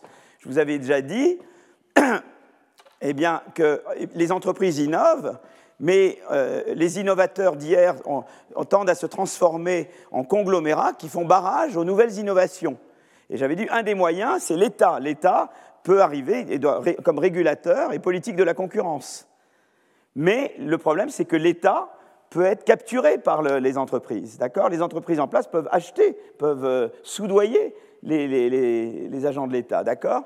Et c'est là, alors une des réponses, c'est de dire oui, mais on met Montesquieu dans l'État, c'est-à-dire qu'on dit, ben voilà, mais l'État, ce n'est pas juste l'exécutif, c'est aussi le pouvoir judiciaire, notamment, qui contrôle l'exécutif. Mais il y a des pays où, on sait que les constitutions sont des contrats incomplets et qu'il n'y a aucune garantie que ça, soit mis en, œuvre. Ça peut être légal et pas mis en œuvre. Et c'est là que la société civile est très importante pour garantir que le contrat social est mis en œuvre. D'accord? Donc ça, on avait déjà vu que si on voulait vraiment garantir euh, eh bien, euh, éviter que les entreprises en place n'empêchent l'entrée de nouvelles entreprises, en gros limiter ce qu'on appelle la corruption et le lobbying, c'était important d'avoir non seulement la séparation des pouvoirs, mais également la société civile qui garantit, qui garantit la, mise en œuvre de la Constitution comme social contract. D'accord? Donc, euh, euh, donc, ça, on l'a vu à ce moment-là. Maintenant, ce triangle, eh bien, c'est également, s'applique également pour l'innovation verte, c'est-à-dire qu'il y a les entreprises, il y a l'État, mais la société civile peut également jouer un rôle très important. Alors, euh, il y a tout le débat sur la, responsabilité sociale d'entreprise, euh, et c'est un débat très intéressant. Parce que je me suis retrouvé, moi, dans un débat avec, euh, avec une personne tout à fait louable, qui était un collègue à moi d'ici du collège, qui, je pense, qui se considère beaucoup plus à gauche que moi, et, parce qu'il y a Milton Friedman, vous voyez. Alors, il y a Milton Friedman, mais avant Friedman, il y avait Pigou. Et en gros, donc Pigou et Don Friedman, vous voyez euh, euh, donc ce pas des gens particulièrement, enfin Pigou j'en sais rien, mais Friedman ce n'était pas l'économiste le plus progressiste. Alors comment je fais là? Oui, est-ce qu'il y a un petit problème de, est-ce que ça marche? Oui, comment je fais pour que ça reparte? J'étais sûr que je n'allais pas vous embêter aujourd'hui. Hein. J'avais vraiment pris les meilleures résolutions, mais là c'est pas le même problème que la dernière fois. C'est ce qu'on appelle, ah vous avez, avez, fait, ça y est? Vous êtes, vous êtes un magicien. Il a fait, moi j'ai rien vu, c'est arrangé. Ah oui, il est extraordinaire. Hein. Ah oui, Oh ça c'est formidable. Alors c'est un débat très intéressant, le débat de Milton Friedman, parce que, en gros, si vous voulez, euh, euh, euh, voilà, donc Pigou, Pigou et Friedman. en gros, l'idée, c'est leur vision du monde, c'est de dire les entreprises, elles doivent poursuivre un objectif unique, c'est de maximiser le profit, de maximiser, ou la valeur nette présente des profits, la valeur de l'entreprise. C'est tout. Et le reste, c'est à l'État de le faire. Donc en gros, c'est vrai que les entreprises, elles polluent, donc elles ont des externalités de pollution. C'est vrai peut-être qu'elles peuvent abuser, euh, hein, le child labor, euh, travail des enfants, elles peuvent mal se conduire, etc. Mais finalement, l'État est là pour réguler les entreprises. D'accord? Donc ça, c'est la vision Friedman-Pigou. Et, c'est très intéressant parce que, donc en gros, euh, l'idée, c'est de dire laissez les entreprises tranquilles. Euh, euh, euh, c'est-à-dire ne leur demandez pas à elles de décider de poursuivre un autre objectif que la taxation, simplement créer un environnement de régulation. Donc la taxe carbone, ça c'est tout à fait OK pour eux, c'est-à-dire que l'État peut dire moi taxe carbone, réglementation, et, sous ces contraintes que vous allez leur donner, les entreprises, elles continuent de maximiser le profit. Ça c'est une vision. Et c'est une vision qui est très influente. Moi, je me suis retrouvé donc en débat avec un collègue à moi d'ici qui, qui, voilà, qui prétend beaucoup plus à gauche que moi, et il était friedmanien. Pourquoi il était friedmanien? Parce que pour lui, introduire la, notion de responsabilité sociale d'entreprise, c'était déresponsabiliser l'État. Tu vois, il y, a deux manières de voir. Friedman, il dit simplement n'embêtez pas les entreprises, mais l'autre, c'était ne, ne ça va déresponsabiliser l'État que vous interveniez. Donc, pas de responsabilité sur l'entreprise. Tout ça, c'est garbage, quoi. C'est ne faites pas, quoi, parce que vous déresponsabilisez l'État. Donc, c'est très intéressant. Cette vision friedmanienne, elle est, très, très répandue, très, très forte. D'accord Alors maintenant, contre cette vision friedmanienne, eh bien, Benabou Tirol, par exemple, on a un article, un, article de discussion qui est très, voilà, que je vous encourage à lire. Je vais, mettre, je vais le mettre sur le site. Euh, euh, parce que c'est très bien expliqué. Ils disent en gros, il y, a au moins deux raisons pour lesquelles l'argument friedmanien a des limites. La première limite, c'est que d'abord, comme je l'ai dit tout à l'heure, euh, l'État peut être capturé par les entreprises. Et donc, quand vous êtes dans un truc comme ça, ben voilà, là, ça ne le fait pas. Quoi. Voilà, hein. Donc, la première chose, c'est qu'on sait que l'État, voilà, il y a du lobbying et, l'État peut être capturé. Donc, si c'était un État parfait, neutre, etc., mais l'État n'est pas neutre. D'accord? Donc, premier argument. D'accord? Le deuxième argument, c'est que le réchauffement climatique est un problème mondial. Et, moi, le gouvernement français, j'ai très peu. Qu'est-ce que je peux faire pour influencer euh, un gouvernement dans un autre pays? Déjà, sur la pêche, j'arrive pas. Donc, vous imaginez sur l'environnement, et, un voisin. Euh, donc, qu'est-ce qu'on peut faire voyez? Donc, Parce qu'il y a des pays où peut-être l'État se moque complètement, et moi, je n'ai aucune prise. Donc, il y a la, dimension internationale du problème. D'accord? Donc ça, c'est les limites un peu. voilà au moins deux limites à l'argument friedmanien, d'accord? Et euh, alors, ce que nous, nous avons fait, on a regardé un aspect du problème, mais il y a par exemple, il y a par exemple des collègues, euh, Oliver Hart, qui a eu le prix Nobel en 2016 euh, avec Bengt Holmström, Oliver Hart et Luigi Zingales.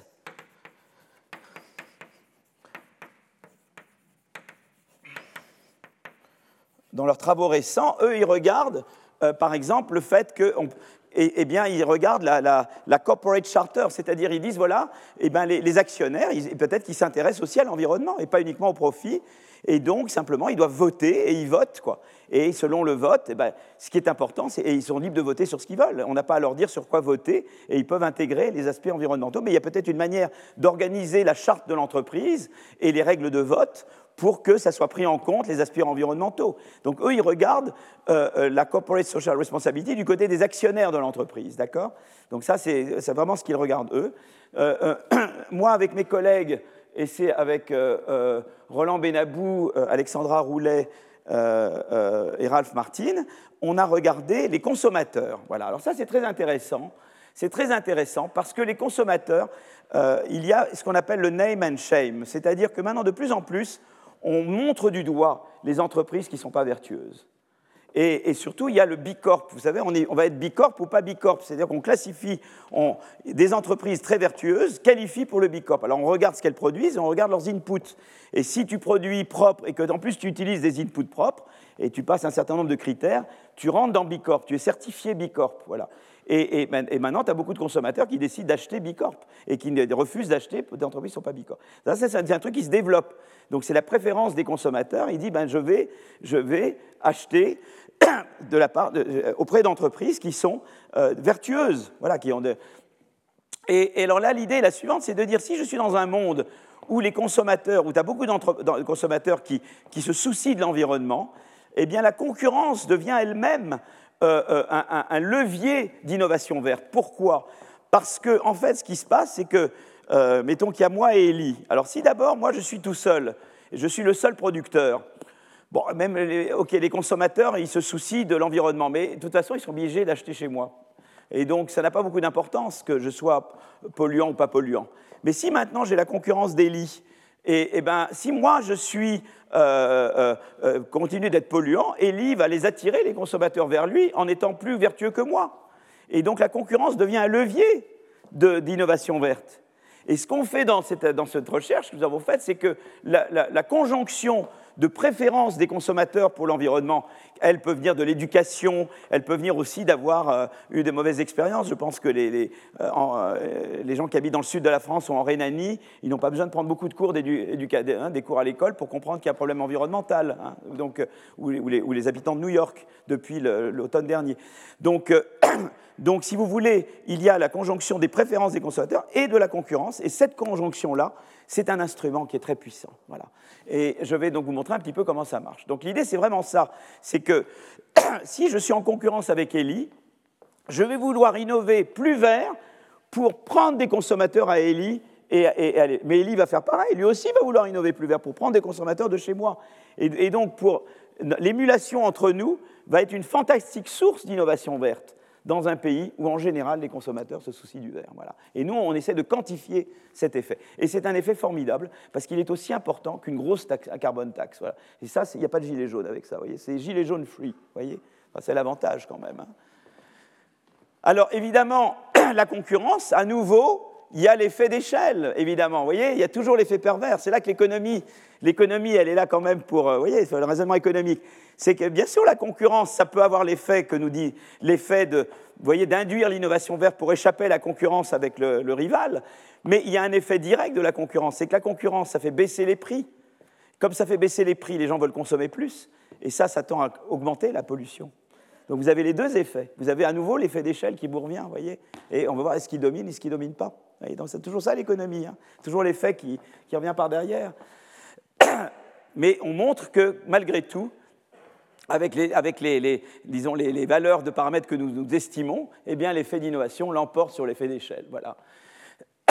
Et euh, alors, ce qui s'est passé, c'est que la préférence des, Américains, par exemple, et c'est vrai pendant d'autres pays, pour l'environnement a tendu à décroître. Vous pourriez penser que ça a été en, augmentant. Ça augmente à nouveau, mais il y a eu une période de décroissance. Euh, surtout, voilà, il y a des périodes, il y a notamment 2008, évidemment, a fait décroître fortement parce que 2008, on se soucie surtout de l'emploi.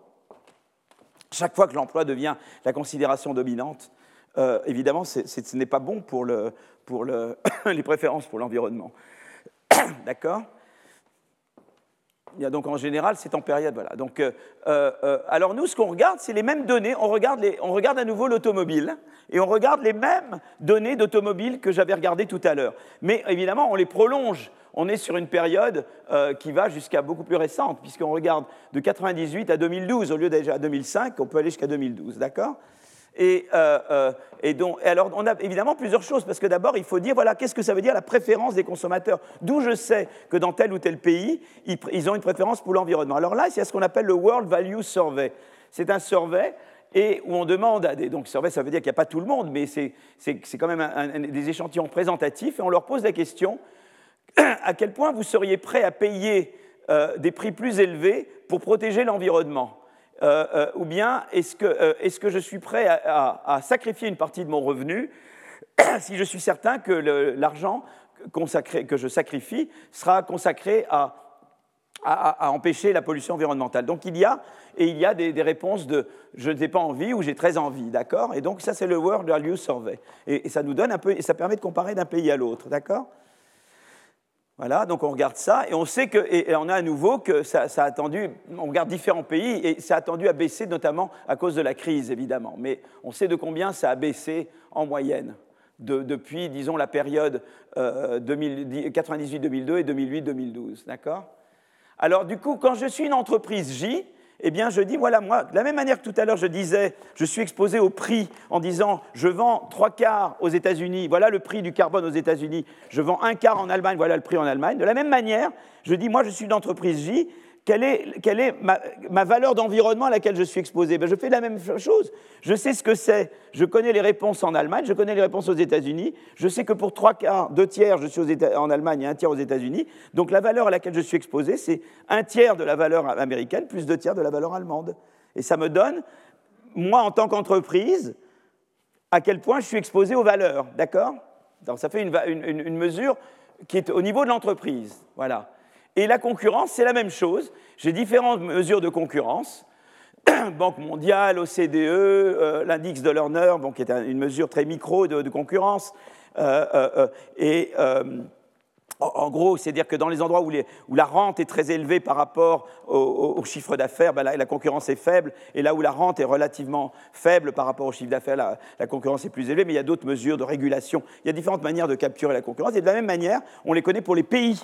Et à nouveau, l'entreprise J, je vends deux tiers en Allemagne, un tiers aux États-Unis, eh bien ma mesure à moi, elle est deux tiers la mesure de concurrence allemande, plus un tiers la mesure de concurrence euh, euh, euh, américaine. D'accord? Et donc, et, là, on sait que la concurrence, elle a augmenté pendant, au, cours de la période écoulée. Les, valeurs ont diminué, mais la, concurrence a augmenté. Et alors, moi, ce que je regarde, c'est quasiment ce que j'avais fait tout à l'heure. Je regarde la propensité, vous inquiétez pas des LN, c'est des logs, vous en foutez. En gros, ça, c'est la propensité à innover propre.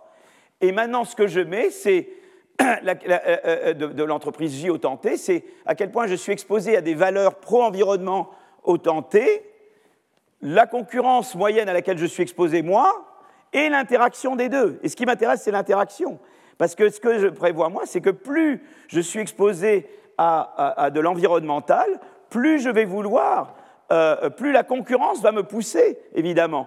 Parce que ça veut dire qu'Elie et moi, plus on a la concurrence entre nous, ben, plus on est concurrent, et, plus on est confronté à des consommateurs qui, sont euh, soucieux de l'environnement, ben, plus nous allons innover vers. D'accord? Donc c'est particulièrement ce, coefficient-là qui m'intéresse, voyez. Et voilà les résultats. D'abord, les, valeurs. Bah, évidemment, si je suis davantage exposé à des consommateurs qui veulent l'environnement, je fais de toute manière plus d'innovation verte. L'innovation verte et pas verte, c'est exactement comme tout à l'heure, les moteurs électriques, les moteurs à combustion, etc. C'est la même mesure d'innovation verte que, que précédemment. D'accord?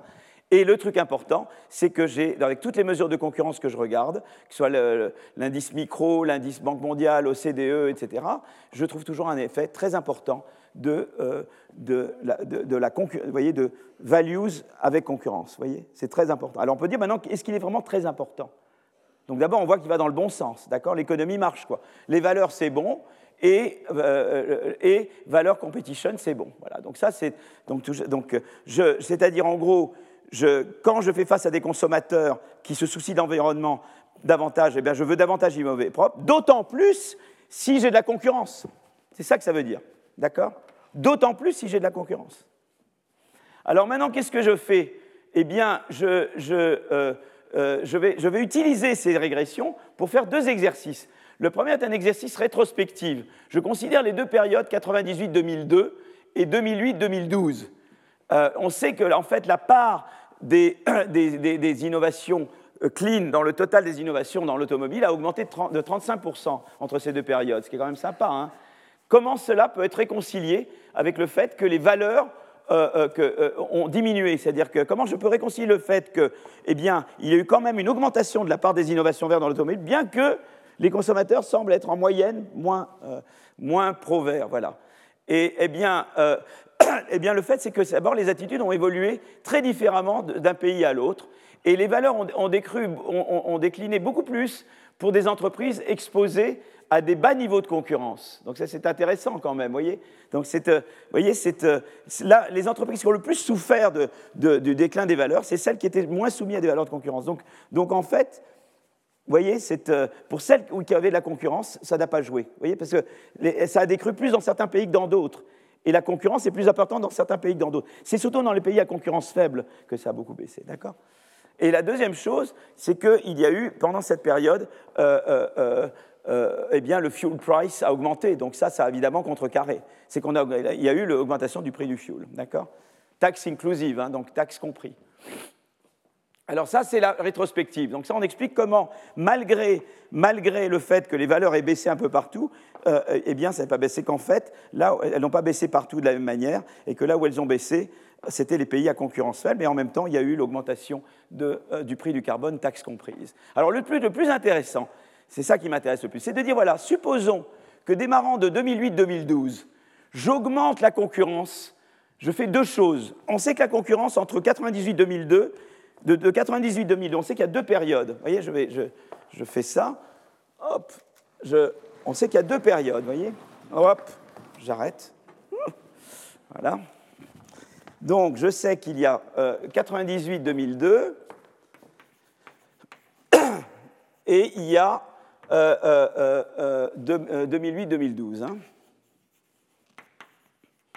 on sait que de cette période à cette période, les valeurs ont baissé, la, willingness, hein, la, propension à vouloir de l'environnemental. Mais on sait que la concurrence a augmenté. Alors maintenant, moi, je vais faire une expérience. Je vais dire, écoutez, ce que je vais faire, c'est que je veux regarder euh, euh, euh, qu'est-ce qui se passerait si j'augmentais les valeurs d'autant qu'elles ont baissé depuis là.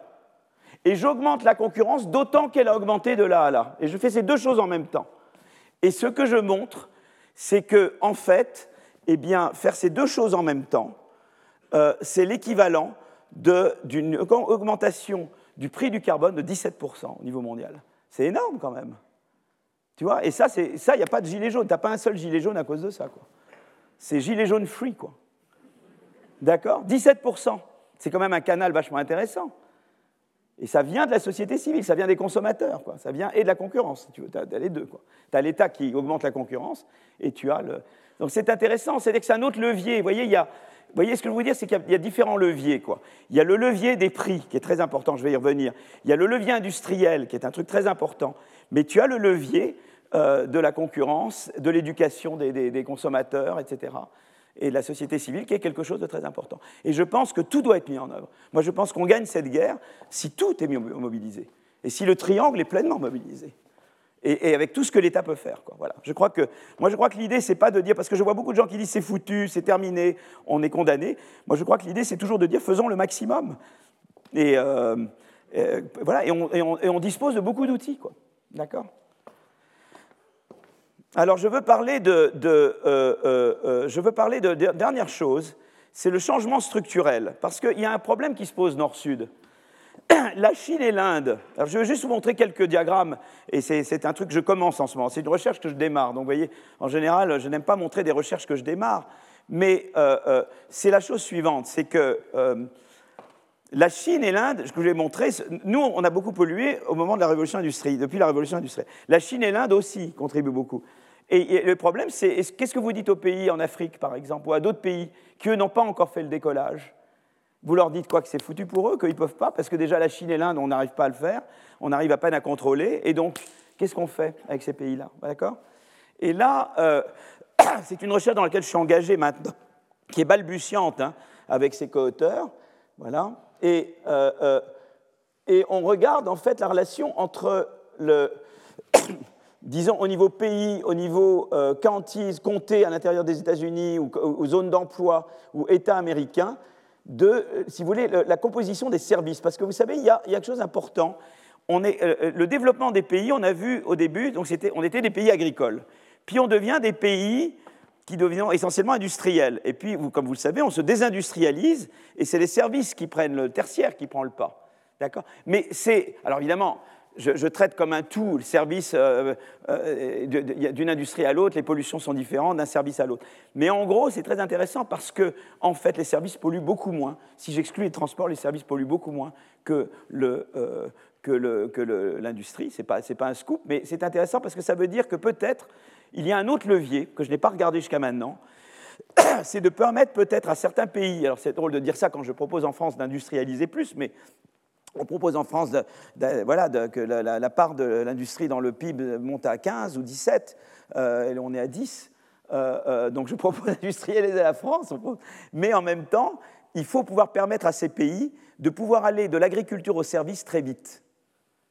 Et là, il y a un levier que. je vous donne l'idée de base, hein, je vous donne comme ça une idée qu'on est en train d'explorer, donc c'est une recherche vraiment qu'on est en train de faire. C'est de dire en gros, on sait qu'il y a une force qui joue pour vous, c'est que quand les, ménages deviennent plus aisés, ils tendent à consommer davantage de services. Donc si un pays s'enrichit, eh bien, ce qui va se passer, c'est que les ménages vont demander plus de services. Comme ils demandent plus de services, on est dans un monde avec innovation endogène, les entreprises vont vouloir davantage innover dans les services pour servir cette demande. Et ça, c'est peut-être un mécanisme aussi qu'on peut exploiter. Vous voyez ce que je veux dire? On peut exploiter le fait que l'innovation répond à la demande, et la demande est endogène, et la demande n'est pas la même à tous les stades de développement. Plus vous êtes un ménage aisé, plus vous consommez de services. D'accord?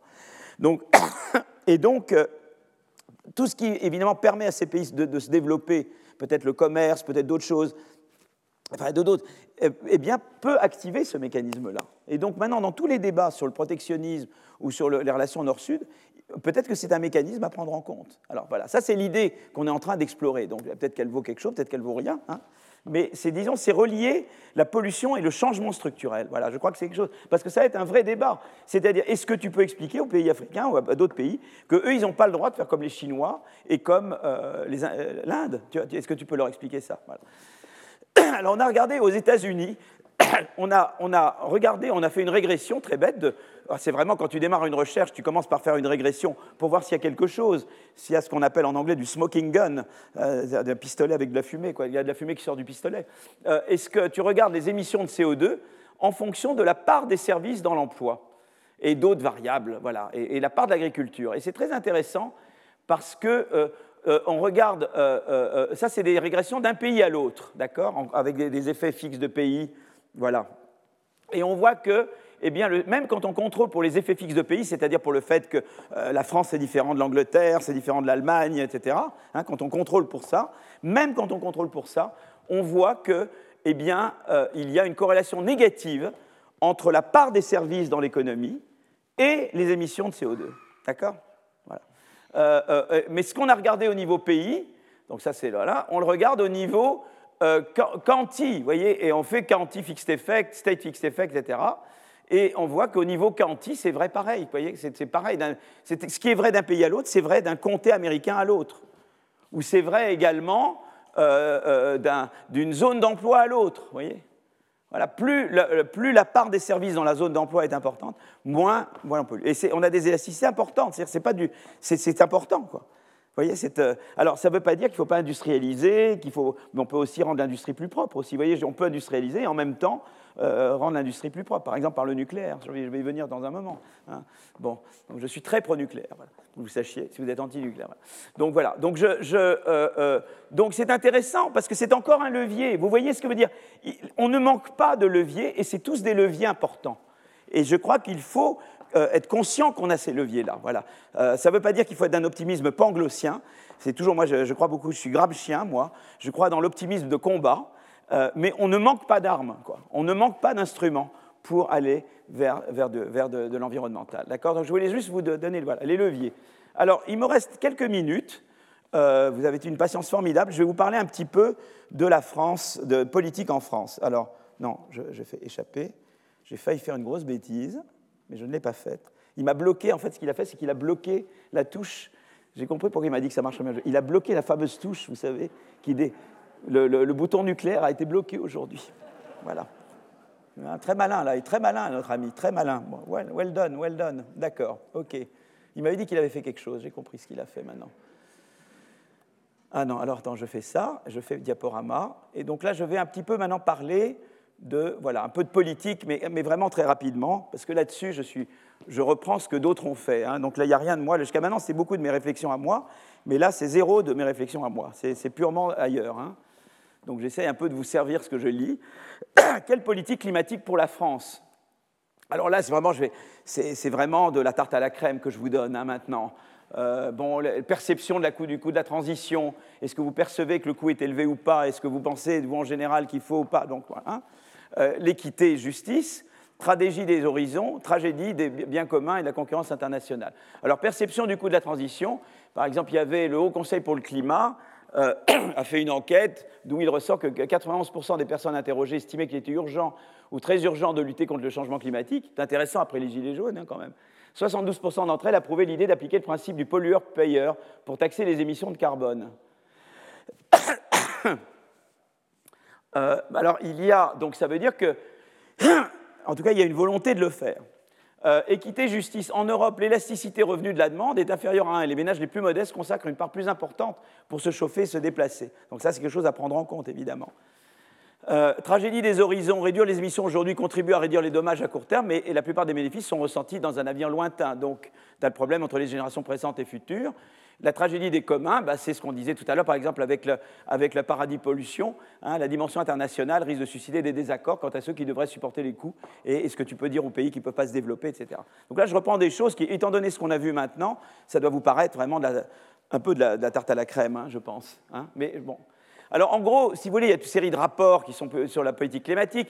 Il y a dans le rapport Blanchard-Tirol, que je vous recommande, il y a toute la partie Gaulier, Gaulier d'ailleurs, qui est un grand spécialiste de l'environnement, dont on a l'honneur qu'il soit professeur au collège pendant toute l'année qui vient. Et donc, je vous conseille d'aller à ses cours sur le climat.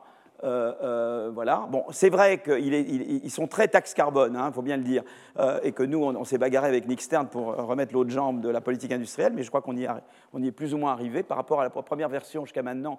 Quand même, c'est plus équilibré. Il y a rapport CAE, je vous en parle un petit peu, il y a le rapport réseau de transport électrique dont je vous parlerai, je dirais quelques mots. Et évidemment, les questions, c'est toujours la même chose. C'est, on est tous convaincus qu'il faut de la taxe carbone ou du prix du carbone, mais comment et jusqu'où D'accord? Euh, ensuite, il y a la politique industrielle et d'innovation, avec qui, comment, etc. D'accord? Donc ça, c'est, tout est à faire là-dedans. Et je veux juste vous donner quelques petits éléments, euh, et je vous lâche dans, dans 5 minutes, hein, dans 5-10 minutes. Voilà.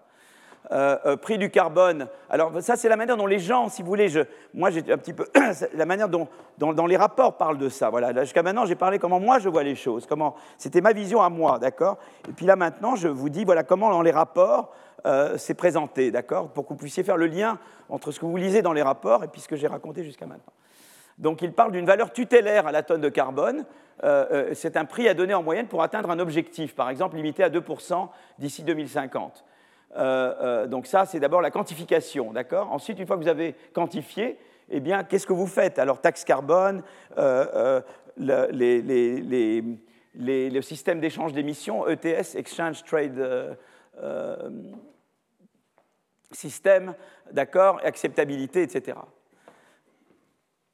Alors, le système d'échange d'émissions, qu'est-ce que c'est exactement Les ETS, c'est simplement pour que vous sachiez un petit peu, un peu comme il y a du jargon là-dedans, c'est un petit avantage, je vous montre, c'est transparent pour que vous sachiez un peu de quoi il s'agit quand vous entendez les, quand vous entendez les, abréviations. ETS, c'est pour Exchange Trade System, euh, euh, le système d'échange d'émissions. Il lançait en 2005, dans le cadre de la ratification pour l'Union européenne du protocole de Kyoto, un nombre de quotas d'émissions émis sur le marché, ensuite échangés par les entreprises. Et à terme, l'idée, c'est de faire diminuer les quotas, évidemment, pour que plus personne ne pollue, puisqu'à mesure qu'on passe à des énergies plus propres, on, diminue les quotas autorisés. Alors, il y a euh, l'augmentation du prix du carbone, c'est compliqué parce que d'abord, il, y a différents rapports, et, il y a boiteux qui naît 1, qui naît 2, et d'un rapport à l'autre, il y a des estimations différentes du prix tutélaire, mais ce que vous voyez à chaque fois, c'est que c'est dans le temps, elles augmentent toutes. Vous voyez que tous augmentent l'augmentation. Donc, soit, soit celle-là ou, les trois, vous voyez une forte augmentation euh, du prix tutélaire par chacun de ces rapports euh, pour 2050 au cours du temps. Donc, euh, vous voyez qu'il faudrait que le prix augmente à chaque fois. Euh, deuxièmement, donc voilà. Donc, euh, alors, ce qu'il y a, c'est que les valeurs tutélaires sont évidemment très très hautes pour être réalistes. Donc, c'est toujours l'idée que si je devais me reposer uniquement sur le prix du carbone, ça serait impossible. Euh, mais le prix d'émission actuel est trop bas pour inciter, disent-ils. D'accord? Donc, voilà le prix, le prix courant. Et puis, ils disent voilà, dans là, vous avez les prix actuels, le prix actuel qui est là. Et, et voilà ce qu'il devrait, le coût d'alternative au carbone dans différents secteurs. Euh, euh, c'est le coût d'alternative au carbone. Et le coût d'alternative au carbone, à chaque fois, est beaucoup plus élevé que le prix actuel du carbone. Ça veut dire chaque... Donc eux disent qu'il faudrait augmenter le prix du carbone, mais peut-être faut faire autre chose. Ça vous donne un peu une idée de si on voulait faire que par le prix, voilà de combien il faudra augmenter le prix pour décourager. Mais évidemment, l'idée n'est pas de faire en tout par le prix. D'accord? Euh, Bon, alors voilà, donc, alors, si vous voulez, donc il y a un prix unique depuis 2005, le mise en place du système d'échange des quotas. D'accord? Euh, euh, La France est déjà plus décarbonée que le reste, donc il y a moins d'effet de ça chez nous qu'ailleurs. Et alors on peut regarder, différentes personnes ont regardé de manière économétrique l'effet d'une taxe carbone sur, euh, sur l'émission des différents pays européens. Donc là, c'est l'impact sur les émissions de CO2 d'une taxe carbone de 35 ou 70 dollars voilà, par, par tonne de CO2 en comparaison avec les engagements pris avec les accords de Paris. Donc vous voyez, accords de Paris partout, mais vous voyez que c'est intéressant, c'est que la France, vous voyez que l'impact chez nous est, très faible, voyez, puisque nous avons le nucléaire déjà, notamment. Donc l'impact chez nous est beaucoup moins grand que ce que ça aurait ailleurs. Il hein. faut bien être conscient de ça. Quoi. Voilà. Alors, en gros, je pas, donc un peu, disons l'historique sur la taxe carbone chez nous. Il y a eu le, il y, a, il y a 2007, le Grenelle de l'environnement, une loi votée au Parlement mais retoquée par le Conseil constitutionnel, mise en place en 2014 sous le gouvernement Valls d'une euh, contribution climat-énergie, enfin, c'est le nom qu'a la taxe carbone, et puis il y a le fameux projet de loi de finances 2018, mais évidemment, vous savez comment la suite. Alors, dans, dans, ce qui se passe là, ce qui est intéressant, c'est que euh, euh, il y a plusieurs façons. Alors d'abord, il y a l'idée de quel est l'objectif du marché de permis, si on veut faire les permis de, pollution. Il y a d'abord l'idée d'augmenter la portée sectorielle, la portée géographique, la portée temporelle. Euh, euh, donc voilà. Donc euh, on, par exemple, on regarde ici passer d'un mécanisme sur les quantités uniquement à un mécanisme hybride qui a à la fois coût et quantité. Donc par exemple, il y a l'idée d'un prix plancher et plafond sur, les, sur les, les, permis. Vous voyez et puis ou l'idée et ou l'idée d'une banque centrale indépendante, un peu comme la BCE, qui, qui, aurait, qui fixerait le prix du carbone. Voilà, donc c'est des idées qui, voilà, je ne sais pas ce qui va se passer, qu'est-ce qui va en sortir. Euh, voilà, donc ça, c'est les idées qui sont en, discussion. D'accord alors il y a l'idée d'élargir sectoriellement, euh, il y a l'idée d'élargir géographiquement, faire payer le même prix euh, aux producteurs, voyez qu'aux producteurs locaux pour les produits importés. Il, y a le produit, il y a évidemment tout le problème de la justice. Et le problème de la justice, c'est un problème important euh, euh, parce que, si vous voulez, l'effet de la taxe carbone est différent selon les catégories d'individus. Et je crois que c'est ça qui a été vraiment euh, négligé en 2018. le revenu compte, mais la, zone de résidence compte également, évidemment. Et, est-ce que vous avez besoin de prendre la voiture ou pas?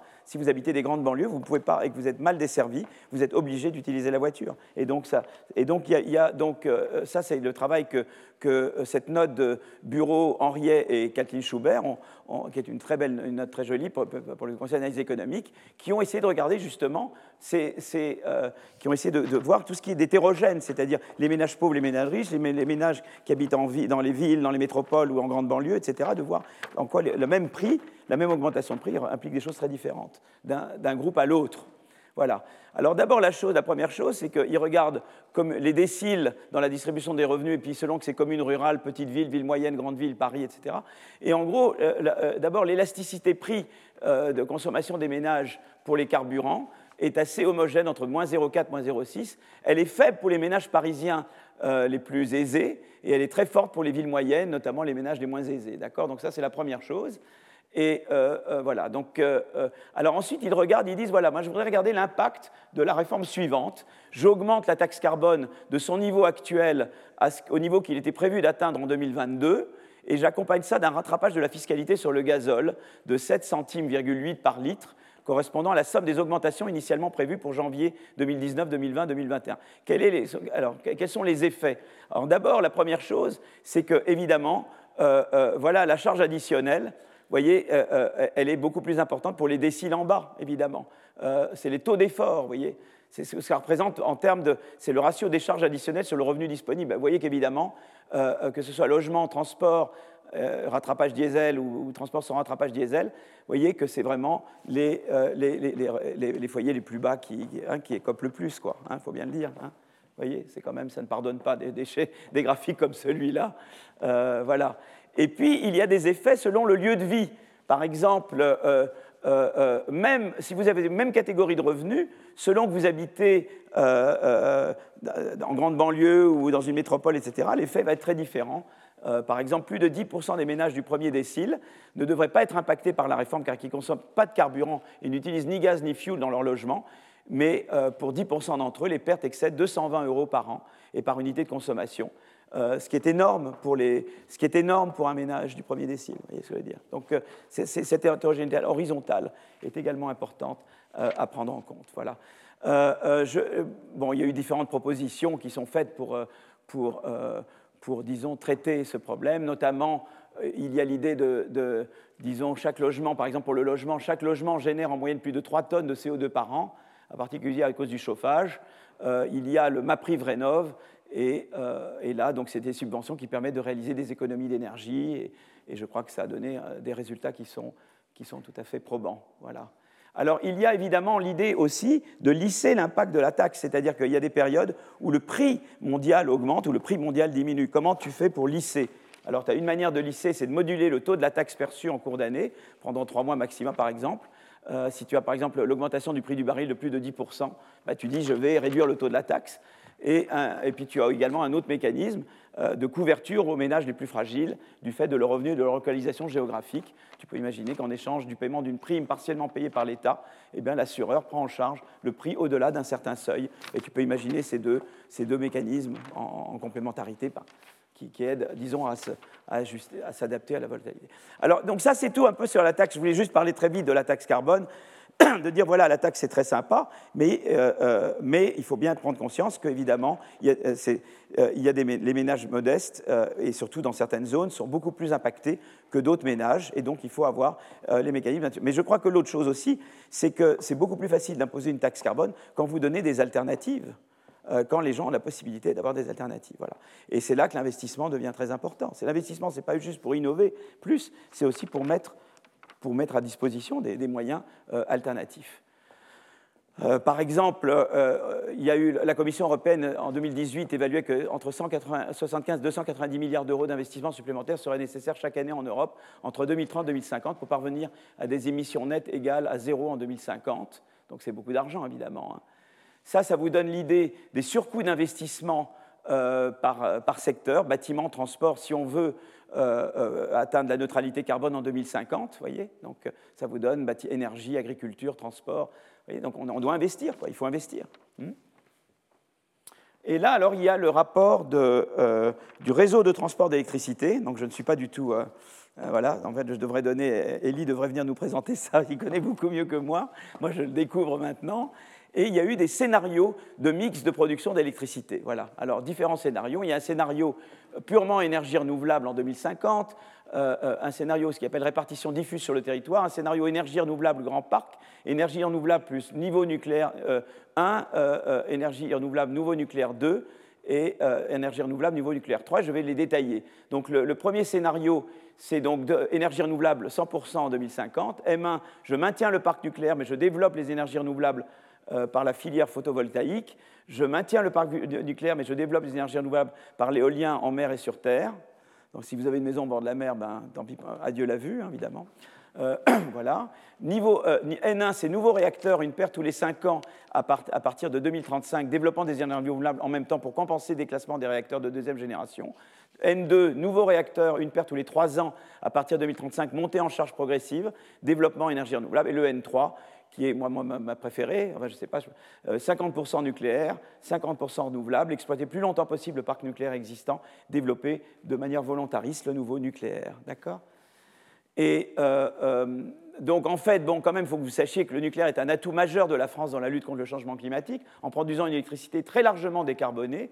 L'utilisation de l'électricité est pour le moment marginale dans le secteur des transports, 2% contre 91% pour les énergies fossiles. Il est minoritaire pour le chauffage des bâtiments, 16% contre 56% pour l'énergie fossile. D'accord? Alors, ce qui est très, voilà, c'est un graphe qui est très parlant. Hein. Euh, la, production électrique est à plus de 90% décarbonée en France grâce au nucléaire. Hmm? Euh, euh, vous voyez à peu près la France ici. Et vous voyez que le, nucléaire, c'est le vert. Vous voyez que chez nous, c'est beaucoup plus gros qu'ailleurs. Hein. Et puis, vous voyez la courbe. La courbe, c'est les émissions de CO2. Et vous voyez que nous, on contribue pour très peu. En fait, euh, la France, regardez, c'est magnifique. En fait, on baisse. Ce qui est extraordinaire, c'est qu'on a une économie en croissance et on baisse chaque année la consommation, les émissions de CO2. C'est quand même formidable d'arriver à un truc comme ça. On l'a, la croissance on, doit faire beaucoup mieux, mais on la tient quand même, vous voyez. Hein bon. Mais évidemment, euh, bon, bref. Hein. Euh, donc on est à 0,8%. Vous vous rendez compte que la, contribution de la France aux émissions mondiales de CO2 est à 0,8% et en baisse de 1,7% entre 2005 et 2019. Vous voyez? C'est ça que ça veut dire, le moins de 1,7%. Vous voyez, regardez, on est tout en bas. C'est quand même formidable. Hein? Vous voyez, on est.